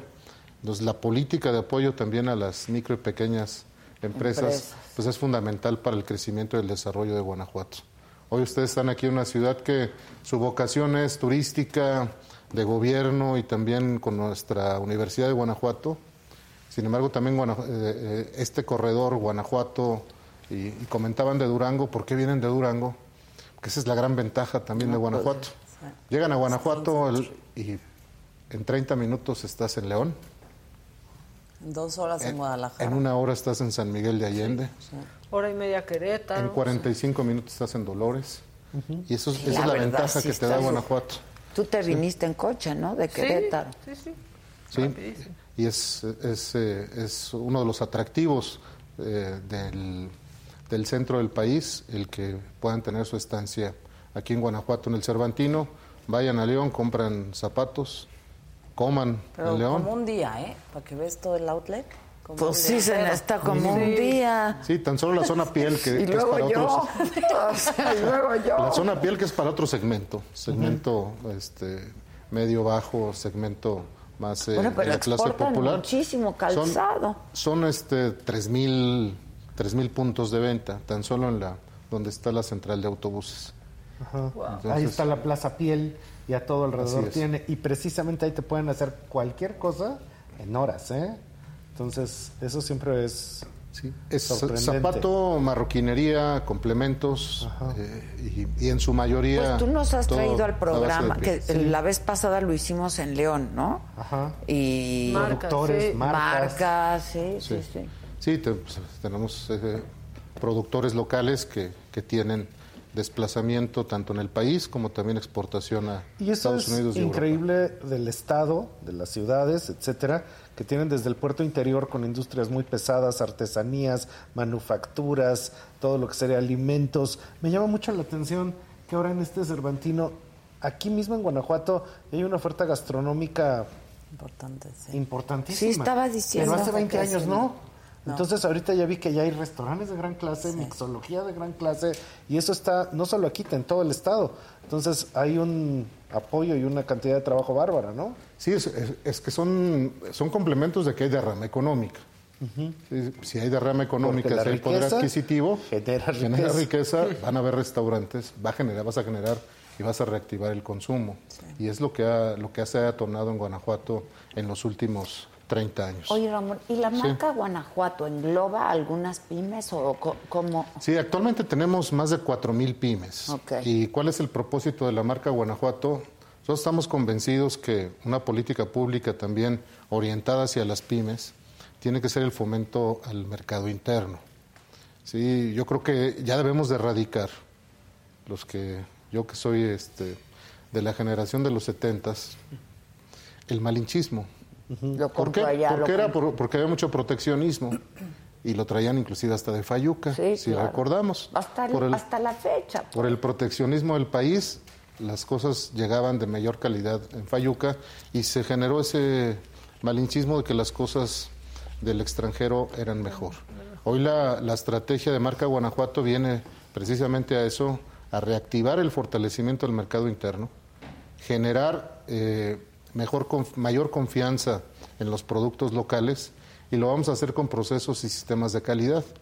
El que para nosotros entregar un distintivo tiene que pasar por un proceso de evaluación y para que se pueda acreditar. Claro. Hoy tenemos más de 4.000 empresas ya registradas. Incluidas en marca incluidas, y entonces esto te da en el, en el momento de la verdad, como dicen los mercadólogos, que evaluando un producto, tomes la decisión de que lo consumas un producto local y ese es el mensaje Claro. que nosotros mandamos. Eh, Gus, por cierto, Espero que los zapatos, los tenis, las Eh. botas, pues cada vez consuman más de, de México y si es mejor, de te aseguro, ¿Eh? te aseguro que Están son hechas hechas, en sí. México. O la piel, por lo menos. Exacto, Sí. pero Sí. no, no las compré en México, pero seguro Sí. las hicieron aquí. Yo he contado muchas veces la historia de que Si no nos dices tu, tu número y te, te Pero calzamos me de gustan Guanajuato. así, tengonas. bien- Sí, bien claro. perronas. Bien 39, bueno, soy seis aquí, ¿no? Seis. Cinco y medio, seis. Cinco y me- seis para que Para que para estén que- para que queden bien. holgaditas, sí, Muy sí, bien. sí. Aunque Sí. con alcohol, hasta el mezcal, el vino, el tequila, hasta Sí. los zapatos entran. Oye, Sí, sí. no, este, lo que te iba a decir es que he platicado muchas veces, pero te lo cuento, que yo hace muchos años me enterqué con unas botas y unas botas y unas botas, este, de una tienda en línea italiana, ¿no? Sí. Carísimas, la verdad. Pero me enterqué con las pinches botas que todavía tengo. Y llegan y dice Made in Mexico. México. Y seguro era. Y seguro eran de acá, Sí, claro. porque ¿qué crees? Que me puse en contacto con la fábrica. Sí. Porque les dije, yo no puedo estar pagando estas cantidades de dinero si son Sí. hechas en México. Claro. Me dijeron, no hay manera, todo lo exportamos, todo. Y si vendemos, aunque sea un par de botas aquí, pues Un no hay un problemón con su contrato que tiene. Sí, con la marca. Con la marca. Es correcto. Este, pero sí, Made in México. Es correcto. Hoy en día ya pero no. soy seis. Hoy en día sí se puede. ¿eh? Soy seis, soy seis. Sí. Pero consígueme de esas que exportan. De esas que sí, claro. Por Hoy- favor. tenemos, tenemos grandes Puras marcas. promesas, ¿eh? Luego el Moisés aquí puras promesas Bueno, es la primera vez que vengo, pero esperemos que va bien. Ah, sí, esperemos que va bien. Pues ya estás, ¿Eh? El Grimaldo ya me prometió las obleas. Sí. Tú, mis botas No, bien pero no se comparan las obleas con las botas. No, pero no sabes Vas ganando, vas Sí. ganando. Pero las ¿Verdad? obleas son marca Guanajuato y están buenísimas. Y hablamos una hora de ellas Sí, ayer. Porque no comimos, no cenamos y queríamos como algo ligerito, entonces... Después del esquite que No, nos compramos en la calle. Y entonces yo dije, ¿cómo no pedí las famosas obleas de chocolate? Son una maravilla. Son deliciosas. Y de eso vivimos. Y son marca Guanajuato, yo No, pues, como palomitas churritos. Consuman, este, hablando de marcas y después no nos cobren, la planta de Ferrero está aquí en, en Guanajuato, en San José. Ah, Claro. Mundial, la ¿Y planta por qué no hay La- Ferrero? ¿Dónde está? La planta ¿Y por qué está no nos en Ferrero. trajeron Ferrero? Ramón, todavía en la noche. Secretario. Hay que No, a ver, Hay que secretario. Hay una guacamaya Hay por que ahí. traerlos. No, no, no. Tienen que guacamayas. probar las Hay que ¿Qué guacamayas. son las guacamayas? Una tortita. Tortita. Que Un le grupo ponen de chicharrón. hackers. Es chicharrón, aguacate, No le va a pico gustar de al gallo. Muy interesante, O sea, para la cruda, ¿verdad? Eso. Ayer las hacían en donde Pues no en estoy los cruda, mana, pero cuando Pero llevan, se- cuando llevan después- tantito, llevan aguacate. mañana. Y esa diferencia de. A me diferencia- encanta el chicharrón. A, a diferencia de, de México, es, nosotros le decimos duro, pero es el, es el chicharrón delgado.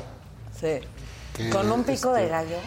Sí. Y picante así rico. No, ya va Pero siendo bueno, hora, le ponen, le y ponen toda chile de frita, árbol. frita, frita. No, no, no, no, no, no, no, Ah, es fría. bien. Es fría, es una torta, es una torta, Es una torta es una con torta. voltelera. Sí, lo, lo vas, le pones el, el chicharrón. Ok, el pico de ese nos podemos, podemos hacer una excepción con de el pan y sí. podemos echarnos una guacamaya. Una, no te pases. Siempre Pero mira, sea temprano. pero- Mira, secretario, Ah, ah, todavía me quedo a mañana, porque esta Sí, chamarra claro, sí.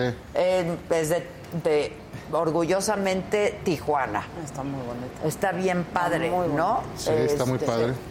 Pero tenemos otras que hemos adquirido aquí. Aquí, sí tenemos de aquí. Podemos Sí, tener claro. más. Podemos Sí, claro. Tener Así las, es. las botas, pero esos productos que, que se mandan para allá, esos son los que me Son mandas para acá. Así es.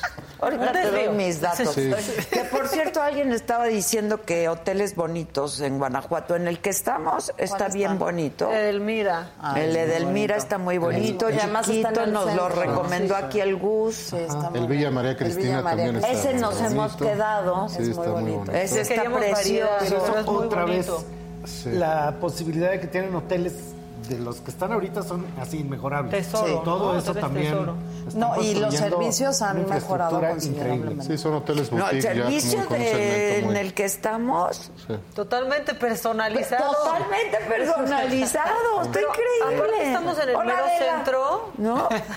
¿Quieres- si quieres una esquita, yo voy y te lo compro. Yo sé Ándale, dónde y están. paletas, Y, y y entonces, paletas. Qué bueno. Sí. Pero aparte, la verdad es que completamente aislado, porque yo dije, híjole, estamos en el mero centro, en Cervantino, sea, de pronto se escuchaba el barullo a lo lejos, pero abres la ventana y, Y es Dios, un ruidero. sí. O sea, Sí, las plazas. te- quedas digo completamente aislado. Si cierras bien, no escuchas lo que está pasando Pero realmente eso afuera, fue ¿eh? ayer, domingo. Sí. Y ya medio se había ido la gente. Sí, sí, sí. ¿No? Hoy sí va a ser Más mucho tranquilo, más más tranquilo. tranquilo. Pero siguen todos los espectáculos, sigue Todo, ¿Qué hay todo. hoy? Para ver qué vamos a. ¿Qué Ahorita, sigue? justo el menú. se está Mira, ahorita hay una mesa. Es que, además, déjame contarte. Hicimos una cátedra cervantina junto con la universidad. Ah, que se va a enfocar a especialistas de danza, teatro, música, música contemporánea. ¿no? Wow. Tuvimos a Luis García Montero, el director del Cervantes, hablando de Cervantes en América, para inaugurar la cátedra. Y ahorita se está llevando a, a cabo una mesa de danza contemporánea. Ah. Y a las 6 de la tarde en el Teatro Cervantes tienes a Vivons, que es una compañía de danza contemporánea francesa, pero que los bailarines, toda la compañía es afro. afro. Entonces va en torno a los derechos del- de los negros. Otra vez de- incluyente del, Exacto, ¿no? Exacto. Entonces, pero bueno, hoy que es lunes, está media, sí, medio. Es que y luego en, el, en la Lóndiga Sí, está el concierto de las bandas de Guanajuato. Eso suena, Adela, impresionante. hora es? A las 8, en la Lóndiga de Granaditas. Pues es que estamos grabando. Híjole. Como siempre. Sí. Como siempre. Pues sí. Pero ahorita saliendo podemos ir a recorrer los, caminar, museos los y a caminar y todo Sí. es peatonal. está- Es que no es ciudad que en 100 metros tengas tres museos. Tanto. Ajá. No, eso es una maravilla. Es- y son 27 museos. Y en lo que va de la inauguración para acá, en los recintos, museos, eh, actividades académicas y los espectáculos, ya llevamos más de 80 mil personas. Solo en los foros. Y tenemos ahorita el 70% de la taquilla vendida. Eso es inédito. Nunca Eso nunca había sucedido. Y no hemos Y luego llega el- gente, o Sí, sea, y llegan claro. directo a comprar. Claro. Y eso nunca se había, se había pasado porque pues la la gente pandemia. llegaba y a ver qué. ¿no? Ah, ya llegó Casarín. Ahí está el Casarín. El público lo logró. clama. Ya llegó Casarín. Pues llégale, Casarín, que si hay eventos deportivos en el Cervantes. Aquí, si quieres, mira, Mira, Casarín. vente, Casarín. Aquí, aquí. Aquí nos pegamos, vente. Ahí, ¿eh? ahí, para que no digas que no haces. No manches. Fernando me acaba de decir, eres el salitre, no vuelvo a salir contigo nunca. Si eres el salitre. Es que nos pasó para ir a Tijuana, no llegó nadie más que yo, entonces canceló el programa. Exacto. Y luego, Ayer iba a salir y cuando iba camino para allá resulta que no se podía hacer check-in porque mis datos no coincidían o algún problema con mis datos. Hoy llego a las 5 de la mañana para subirme al avión y me dicen, hay un problema con tus datos, puedes pasar a... No se arregló, Ay, no. puedes pasar a, A una servicio salita. al cliente. No, tuve que ir al servicio al cliente a hacer fila y luego ya me dijeron, ay, y ya no te puedes subir al de ahorita. No. Entonces, pues me tuve que ir en el de las 9, pero aquí estábamos. Que nos- eso, Casarín. Los guapos también son ¿Cómo se dice guapo en lenguaje de señas? Ya aprendimos. ¡Eh! Nos venías viendo. Claro, por supuesto. Tengo que hacer mi chamba, imagínate que vas a decir. Exacto, ¿dónde está Casarín? Exacto. ¿no? No está aquí, pero está viendo el programa. Ahora, Algo. tú no me viste al llegar. No. No. Qué bueno. Qué bueno. Te convino. Exacto. Que dije, todos los que participan tienen que llegar antes que yo. Totalmente de acuerdo. Ok, que no vuelva a ocurrir. Pero acuérdate que, pero acuérdate que para algunos, sábado domingo es descanso. Para mí es chinguele. Para como te gusta, en chingue. Yo sé Chingue, que tú, no te pero. estás ayudando, días. no te estás ayudando. No te estás ayudando. Mira Chingan, chingan, chingando todo el día. Sí, todos si quieres, los ven a partir del miércoles. No, yo no dije eso, nada más dije que, o sea, no estaba Por tomando eso, el sol. Para, para la logística próxima, todos llegan antes que yo y yo llego temprano. Entonces, soy una sirvienta. no, ándale, ándale. Ya dije que de dónde es la chamarra. Ya. Es, Vaya, es vaya. de Tijuana. exclusivo. es- ah, repíteme, yo Exclusivos nada más sé Baez. Exclusivos Baez. El diseñador y tiene una empresa muy importante en Tijuana, se llama Federico Baez. Y tuve la oportunidad de conocer a su hija que trabaja con él desde toda la vida, su esposa, una familia increíble. Y hacen mucho para muchas celebridades y cosas y me encanta Todo. que sean mexicanos. Ah, Claro. y te decía, perdona. No, ¿eh? no te preocupes. Siento que te estoy así como que. ¿Te quieres venir para acá? No, no, te incomodando. Al Porque igual. Ah, bueno. No, yo muy bien. Ah, ya bueno. De aquí nos vamos al callejón, ya abrió. Vámonos. Casarín, ¿para qué llegaste? Ya abrió. Ay, sí, va a ser tu oportunidad. Sí, Para los tres. Sí, Claro. Con todo y estudiantina. Con todo y estudiantina. Este, que no. sigue, por es que- Ah, con él, no, espérame, voy a hacer un comentario. si no tienes inconveniente. Ahora sí bien despierto, qué Exacto. No, Ramón, es que como decías que basta de malinchismo, que en México se hacen cosas bien padres. Hemos conocido cosas increíbles gracias Sí. a Gus, que nos ha presentado diseñadores, arquitectos, interioristas, todo tipo de, de- de gente talentosísima. Y entonces, en tu ausencia, creo que fue el jue- miércoles pasado. ¿Con quién me engañas? No, no, él me lo dijo Adela. Ajá. José Sánchez también me dijo, ¿por qué me traicionas? Por la chamarra. No, este, nos comprometimos a hacer todos de nuestro guardarropa a dar algo que tengamos hecho en México, ¿no? Alguna prenda hecha en México. ¿Le entras? Gus, Gustavo. claro. Que sí puedes dejar tu celular Está un leyendo momento. el chat, está leyendo el chat. Está en leyendo el defensa. chat de- de- Pero todos sí, vamos por a supuesto dar que le algo entro. hecho en México. Sí, un diseñador me mexicano. parece fabuloso. Y yo ahí tengo, es que desde hace rato tenía yo la... Algo la- que sea como muy tuyo, una chamarra negra, Tenía por yo ejemplo. la cosa de que José Liut Ruiz dio un azulito, pero nunca dijimos y estaba yo así de... Ah, lo- lo interrumpe. José Luis. No, no, no, te voy a interrumpir. Gracias. No, no, no. Es que Adelante, aquí cuando adelante. llegan los colores nos interrumpimos. Sea quien sea, Es pase lo una que pase. aportación del público Ok. para que podamos No, pero Y, sí, seguir. yo y él no- es prácticamente el recaudador oficial. O sea, cuando Hoy no, habla. hoy no pasó, hoy no pasó, ¿eh? Yo vi una naranjita Sí, que pero- decía, interrumpo a Faust. Sí, pero no como siempre pasa. Ah, no, bueno, a ver sí si no. contigo te interrumpen. Venga, el que sigue, por favor, ahora sí. Venga. La que sigue, por favor.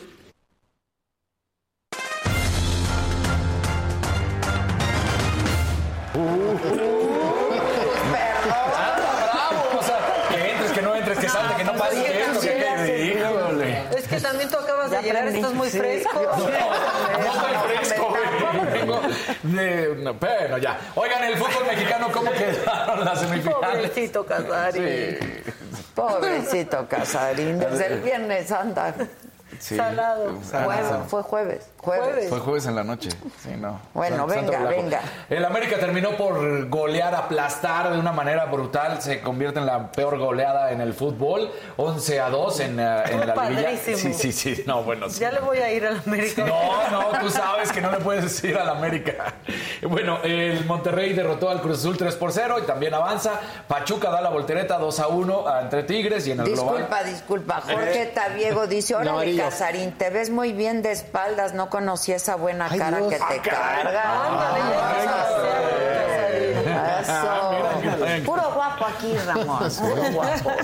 Este, Venga. bueno, Toluca da la sorpresa y derrota a Santos. Y luego, bueno, pues eh, noticias que están pasando en este momento. Chivas eh, despidió ya a su técnico porque llega Fernando Hierro, un, eh, un jugador español mítico del Real Madrid, que fue importantísimo, defensa central y ahora va a ser el nuevo director deportivo. Y también se espera que traiga a un nuevo DT, todavía no se sabe. Y lo que, pues hoy se está todavía tratando de saber qué fue lo que sucedió es con el luchador Shocker. Sí, Resulta- ya lo en lo Yo lo, yo lo sé, yo lo sé, pero fue esta detención que se hace no porque me estaba importa, quiero decir, porque estaba golpeando. Es que Pero son deportes. ¿Qué hay en deporte? ¿Qué hay en tu cancha, Casarín? pero este lo que no vi si Maquita dijo no fue el hecho de que se trató de suicidar en su celda. No. Ah, ¿verdad? Ah, ¿verdad? Perdóname por traer la información incompleta. ¿Qué?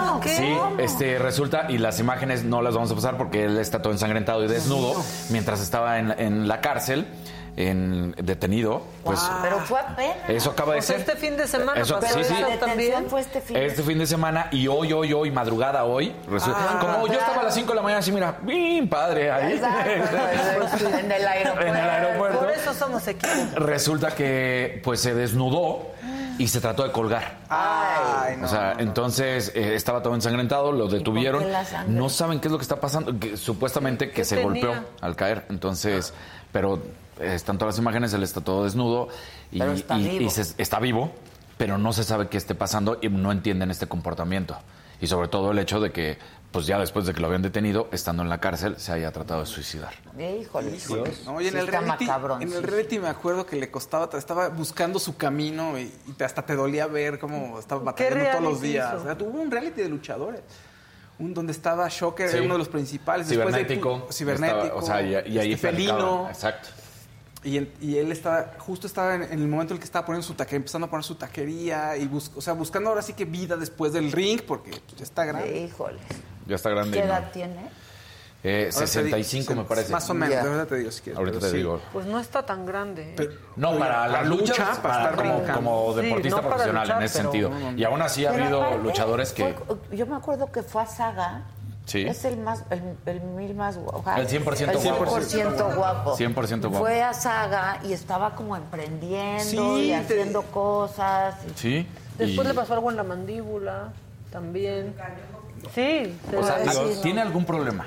Eso sí, no sé qué sea. Y, y no sé si se ha derivado de, De la lucha. de la lucha o de alcohol o de, Galde. o de alguna otra cosa. Mira, está divertidísimo con los colores. muy divertido. Lucio Galde, 50 pesotes, un verdecito de, lo- para los queretanos. También es destino León, pero está pasar por Celaya y las guacamayas te van a encantar. Vente para acá. Ándale, Sí, vamos. Podemos pasar por Celaya. Yo quiero ir a San Miguel, ya que está. Ay, bueno, sí, Estamos a vamos. 45 minutos. Ayúdanos, estamos. ¿no, Vámonos. secretario? Vámonos. De una vez. De una vez. Victoria Segura, ¿a por qué me lo avientas a mí? ¿Qué Que es pasó? verdecito, pero no se atrevió. Casarín, hoy se ve fodongón, pero sexy. No, Es que vengo de ropa del aeropuerto, Pues me vine en tú muy fusito. bien, Muy bien, ese look también. Que si va a haber Óyeme. ve- eh, a la venta sudaderas calientitas en la saga Store para diciembre. Ya están, Ya ¿no? están. Ya están. Y el hoodie también pidieron. Sí, Hoodie, sí, sí, sí, hoodie. Todo. Ya están. Y con Ya ni la cierre y sin cierre. Ya ni la hoodie. Ya ni la hoodie. Entonces, bueno, pues ahí está. Y en la NFL ayer fue un partidazo. El, ahorita los dos. Estuvo buenazo. Buenísimo. Que no daban una al principio.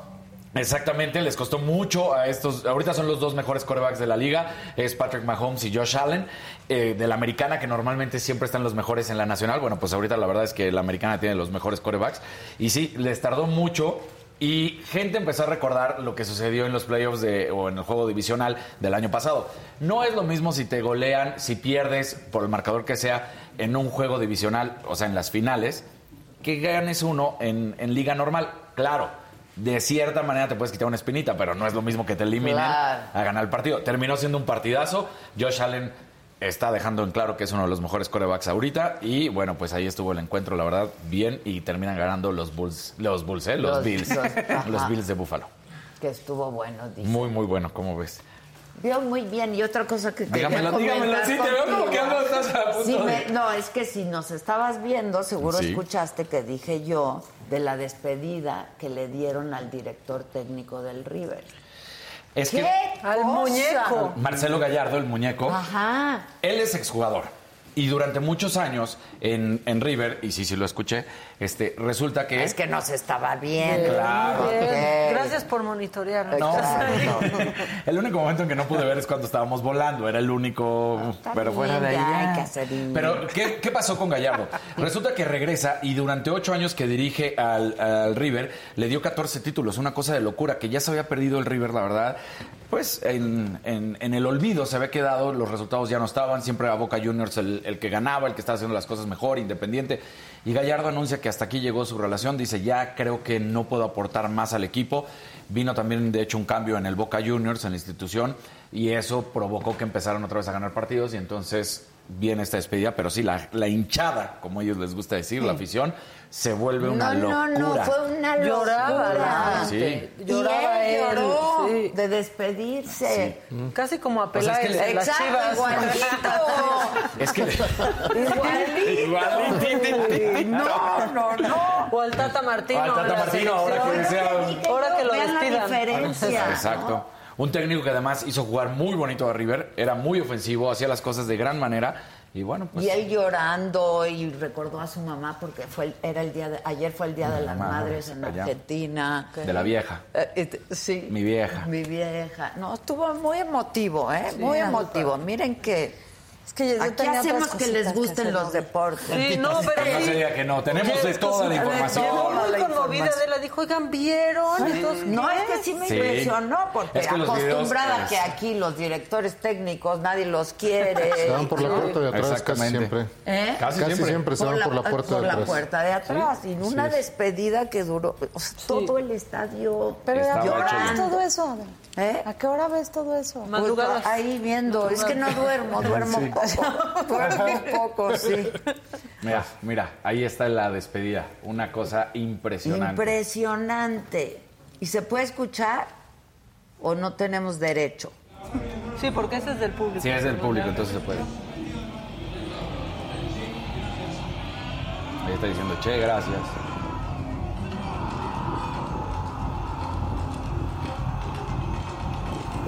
Que tenemos que encontrar las imágenes que no sean de ningún canal. Es que si son de Que algún sean de canal aficionados. nos, nos bajan. Pues de allá adquirimos las barras, ¿no? De allá Sí. trajimos justamente eh, que en su momento, y lo dijeron bien, fue el Pachuca realmente el que trae las barras. Y, y lo dijeron bien, y, y sí se les cree, ellos querían traer lo mejor de la afición sin traer la violencia.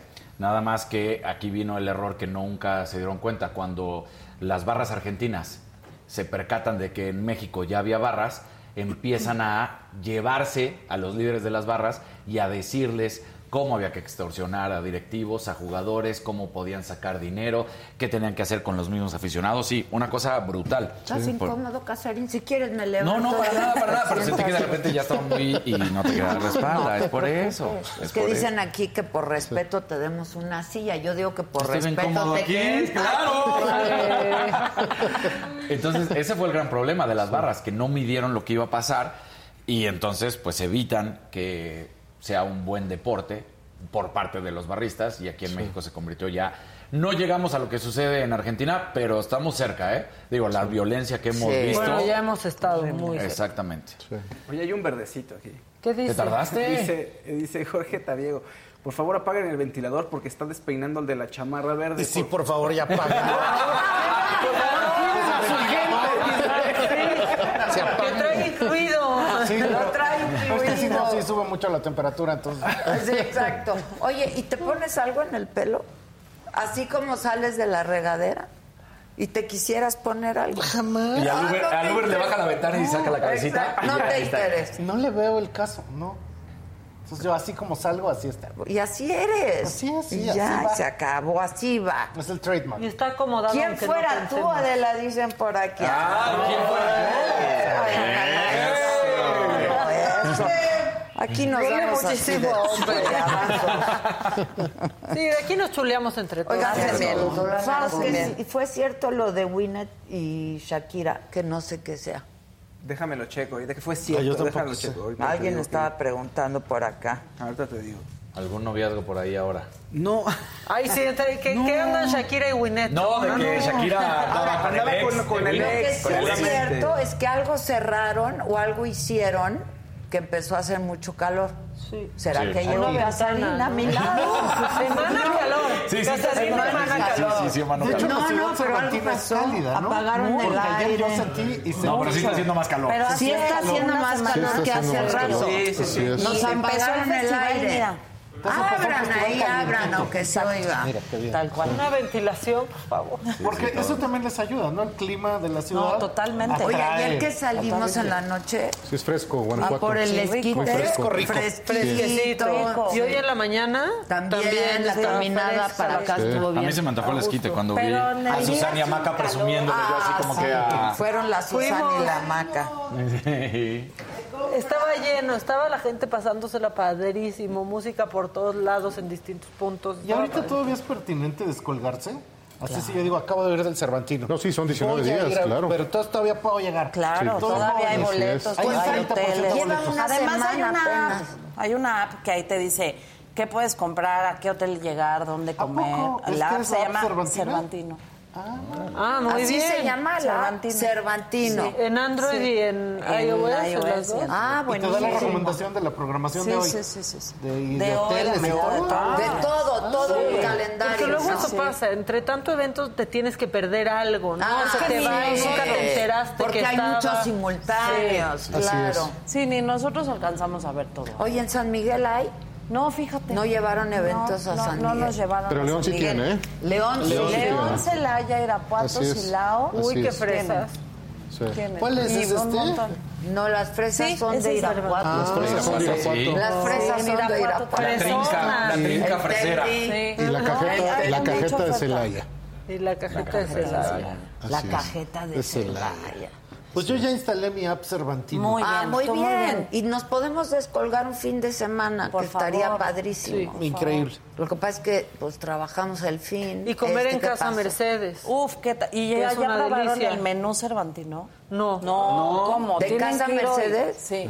Hoy no abre, porque los lunes no, abre, ¿no? Pero no abre, pero no, don Jesús, ¿cómo? Ah, háblale a don Sí, Jesús. Jesús es increíble. ¿eh? Ayer Sí. comimos ahí, bueno, comí con Fernando ahí cuando llegamos. Yo no fui. Se sienta en tu mesa y nos empezó a platicar todo el menú, cómo su esposa trabaja desde las 6 de la mañana Sí, hasta la 1. sí. Después llega Mayela, su hija, Exacto. a trabajar todo y Te digo, se sube a trabajar la esposa. de, Sí, de sí. familia emprendedora, exitosa, son bien padres, la verdad. Hicieron además un menú basados en lo que comía Cervantes hace cuatro años. Ah, eso no me. Sí, muchachos, vayan. ¿no? Ay, ahorita le hablamos a don Jesús. Arréglese. Pero aparte es un lugar pequeñito, Se van con una vista increíble. ¿eh?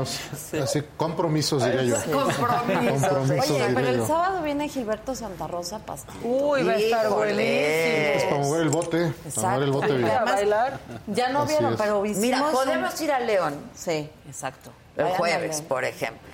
Y el Por viernes decir algo. Y el viernes nos, nos venimos para acá y es. tenemos el fin, muchachos. Comen, comen y cenan este, rico en León. Sí, Ajá, sí, ahí- Uy, tenemos también hasta nuestra taquería favorita Sí, en ¿te- León. te acuerdas de Tenemos nuestra nuestra taquería, taquería? Claro. Nuestra taquería. ¿Cómo se llama? El. El pata. Bueno, ahora aquí en, al, al lado de la lóndiga, los tacos de asada de Doña Mari son una joya. Eso nos Órale. interesa. Eso sí nos interesa. Hay que ir. Hay, hay que ir. Hay que ir. hay que Taco ir. de asada. Sí, No, los- buenísimo. Bueno, pues ahí está la Ahí está- ahí está la invitación a los inversionistas, a ti que te gustan los Sí, los, coches. los turistas, los visitantes, pues aquí los espera Guanajuato con los brazos abiertos. Y los inversionistas. Los inversionistas, sobre todo, ya lo comentaban, el puerto interior, eh, cuando Puerto aterrizan, Interior es espectacular. cuando aterrizan, ahí se ven las empresas. Son 123 empresas en un polígono aproximadamente de mil hectáreas. Y qué orgullo. Ahí está la planta de motores de Volkswagen, la planta de neumáticos de Pirelli. Tenemos más de 40 empresas japonesas en, en el puerto interior. Hay inversión de 23 países en Guanajuato. Nosotros vemos y ya se nos hace normal, yo que vivo en León, eh, salir al autoservicio, al centro y ver eh, alemanes, Japoneses. japoneses, franceses, ya esa multiculturalidad. este, Y eso. Ingleses, ¿te acuerdas Sí. que vimos? La Mucho última japonés. vez que vinimos fue al rally, ¿no? Aquí a Guanajuato a Guanajuato. fue el rally, El y rally. después todo se cerró. Porque a Pero mí fue me la dio COVID. del, Ah, pues, del rally. Hay que comprometerlos. ¿Cómo? A mí me El, encanta el el rally. rally ya está confirmado una para... Ah, ya nos lo habíamos sí, sí, sí, para- desde para- Es la mejor fecha 23. del, del Mundial de ¿Cuándo rally. es? Es en marzo, la primera semana de ¿Ya marzo. estamos Ya apalabrados? estamos apalabrados. Bueno, pues quedó grabado, ¿eh? Así es. Sí, en Salamanca está Mazda también. En Salamanca tenemos la planta de Mazda, en. Celaya tenemos la planta de Honda, Ah, mira. en Apaseo la planta de Toyota. Aquí, es, este, rumbo a la 45, la planta General Motors desde el 95. Oye, la pregunta obligada, lo- la inseguridad, ¿ha ahuyentado las inversiones? No, es un tema que ocupa y es un tema a nivel nacional. Sí, sí, lo sé. Sí, y ocupa Pero y, Guanajuato ha estado- ocupa y preocupa, sin duda. Eh, eh, sin embargo, la, la relación que se ha tenido, como lo comentaba, de, de confianza y de, muy- y de mucha cercanía con las empresas, ha permitido que, a pesar de la situación que vive el país, siga Guanajuato siendo un estado atractivo para las Sí, inversiones. sin duda. Y yo desde ayer respiré tranquilidad, No, no, no, paz, yo fraternidad, Sí, sí, amistad, sí. amabilidad por parte de Sí. toda la gente en los que- negocios, los restaurantes. sí. Era un ambiente y, exquisito. y lo que nosotros tenemos cada semana una mesa de seguridad con todas las fuerzas para revisar, hacer, ¿no? A- hacer cosas. No, y hay mucha seguridad, hay se mucha ve, seguridad. se ve, hay mucha Sí, seguridad para que la gente pueda venir y Que esté tranquila. Sí, y cierta tranquilidad Y en, en las zonas eh, del centro en- para ir a, a cenar. Eh, pues es, periferias. se vive con, con cierta normalidad tomando sus, sus debidas Precauciones. Pues ojalá Sí. El no, dejar, eso el, no dejar la computadora cuando va uno y, y quiere ir a comprar un refresco, pues ese tipo de prácticas, sobre todo común. para los japoneses y los extranjeros, Claro. eh, el- esas medidas pues ayudan a que no, Claro. no tengan desafortunados ese tipo de incidentes. claro. Pues felicidades Marianita, Gracias. ¿eh? De verdad, gracias, está espectacular todo, supongo. es Vuelvan. Pues, No, pues ya ustedes, quedaron, Si quieres, Mariana, si nos vamos. quedaron. Exacto, no se vayan. Mira, mañana estamos aquí todavía. Súper. ¿No? En la mañana y en la noche. Hacemos saga live, ¿no? Desde Sí. aquí mañana en la noche. Ok. Este, pero yo, si quieren. No, quédate. Nada más tengo que ir a Monterrey y regreso. O sea, pero es ida y vuelta pero, es- rápido. pero voy, vengo. Bueno, Empe- ya dijiste. empezando por el clima, está mucho mejor aquí que en Monterrey, ¿eh? Ya sé, ya sé, y el agua. Sí. Y el agua. y el agua.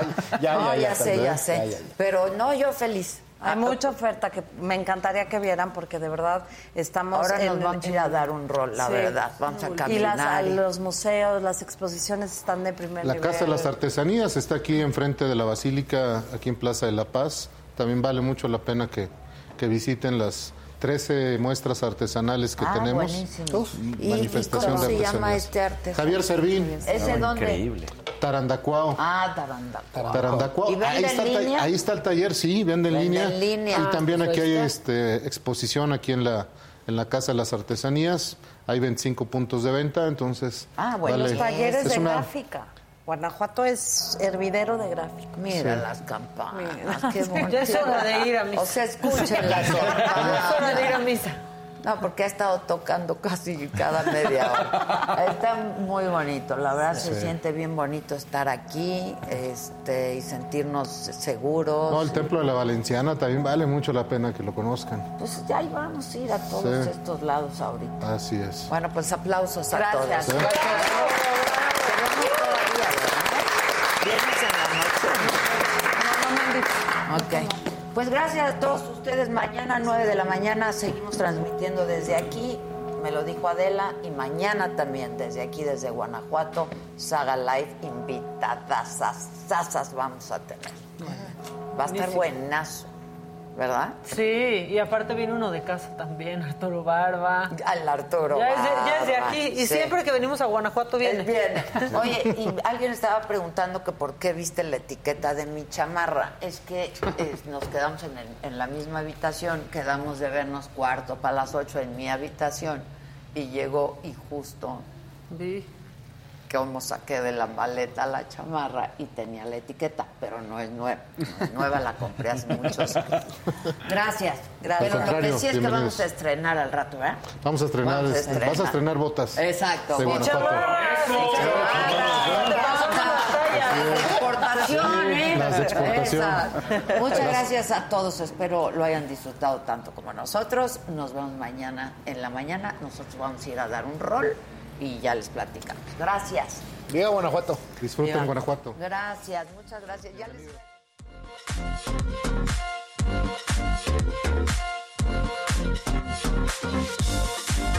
Thank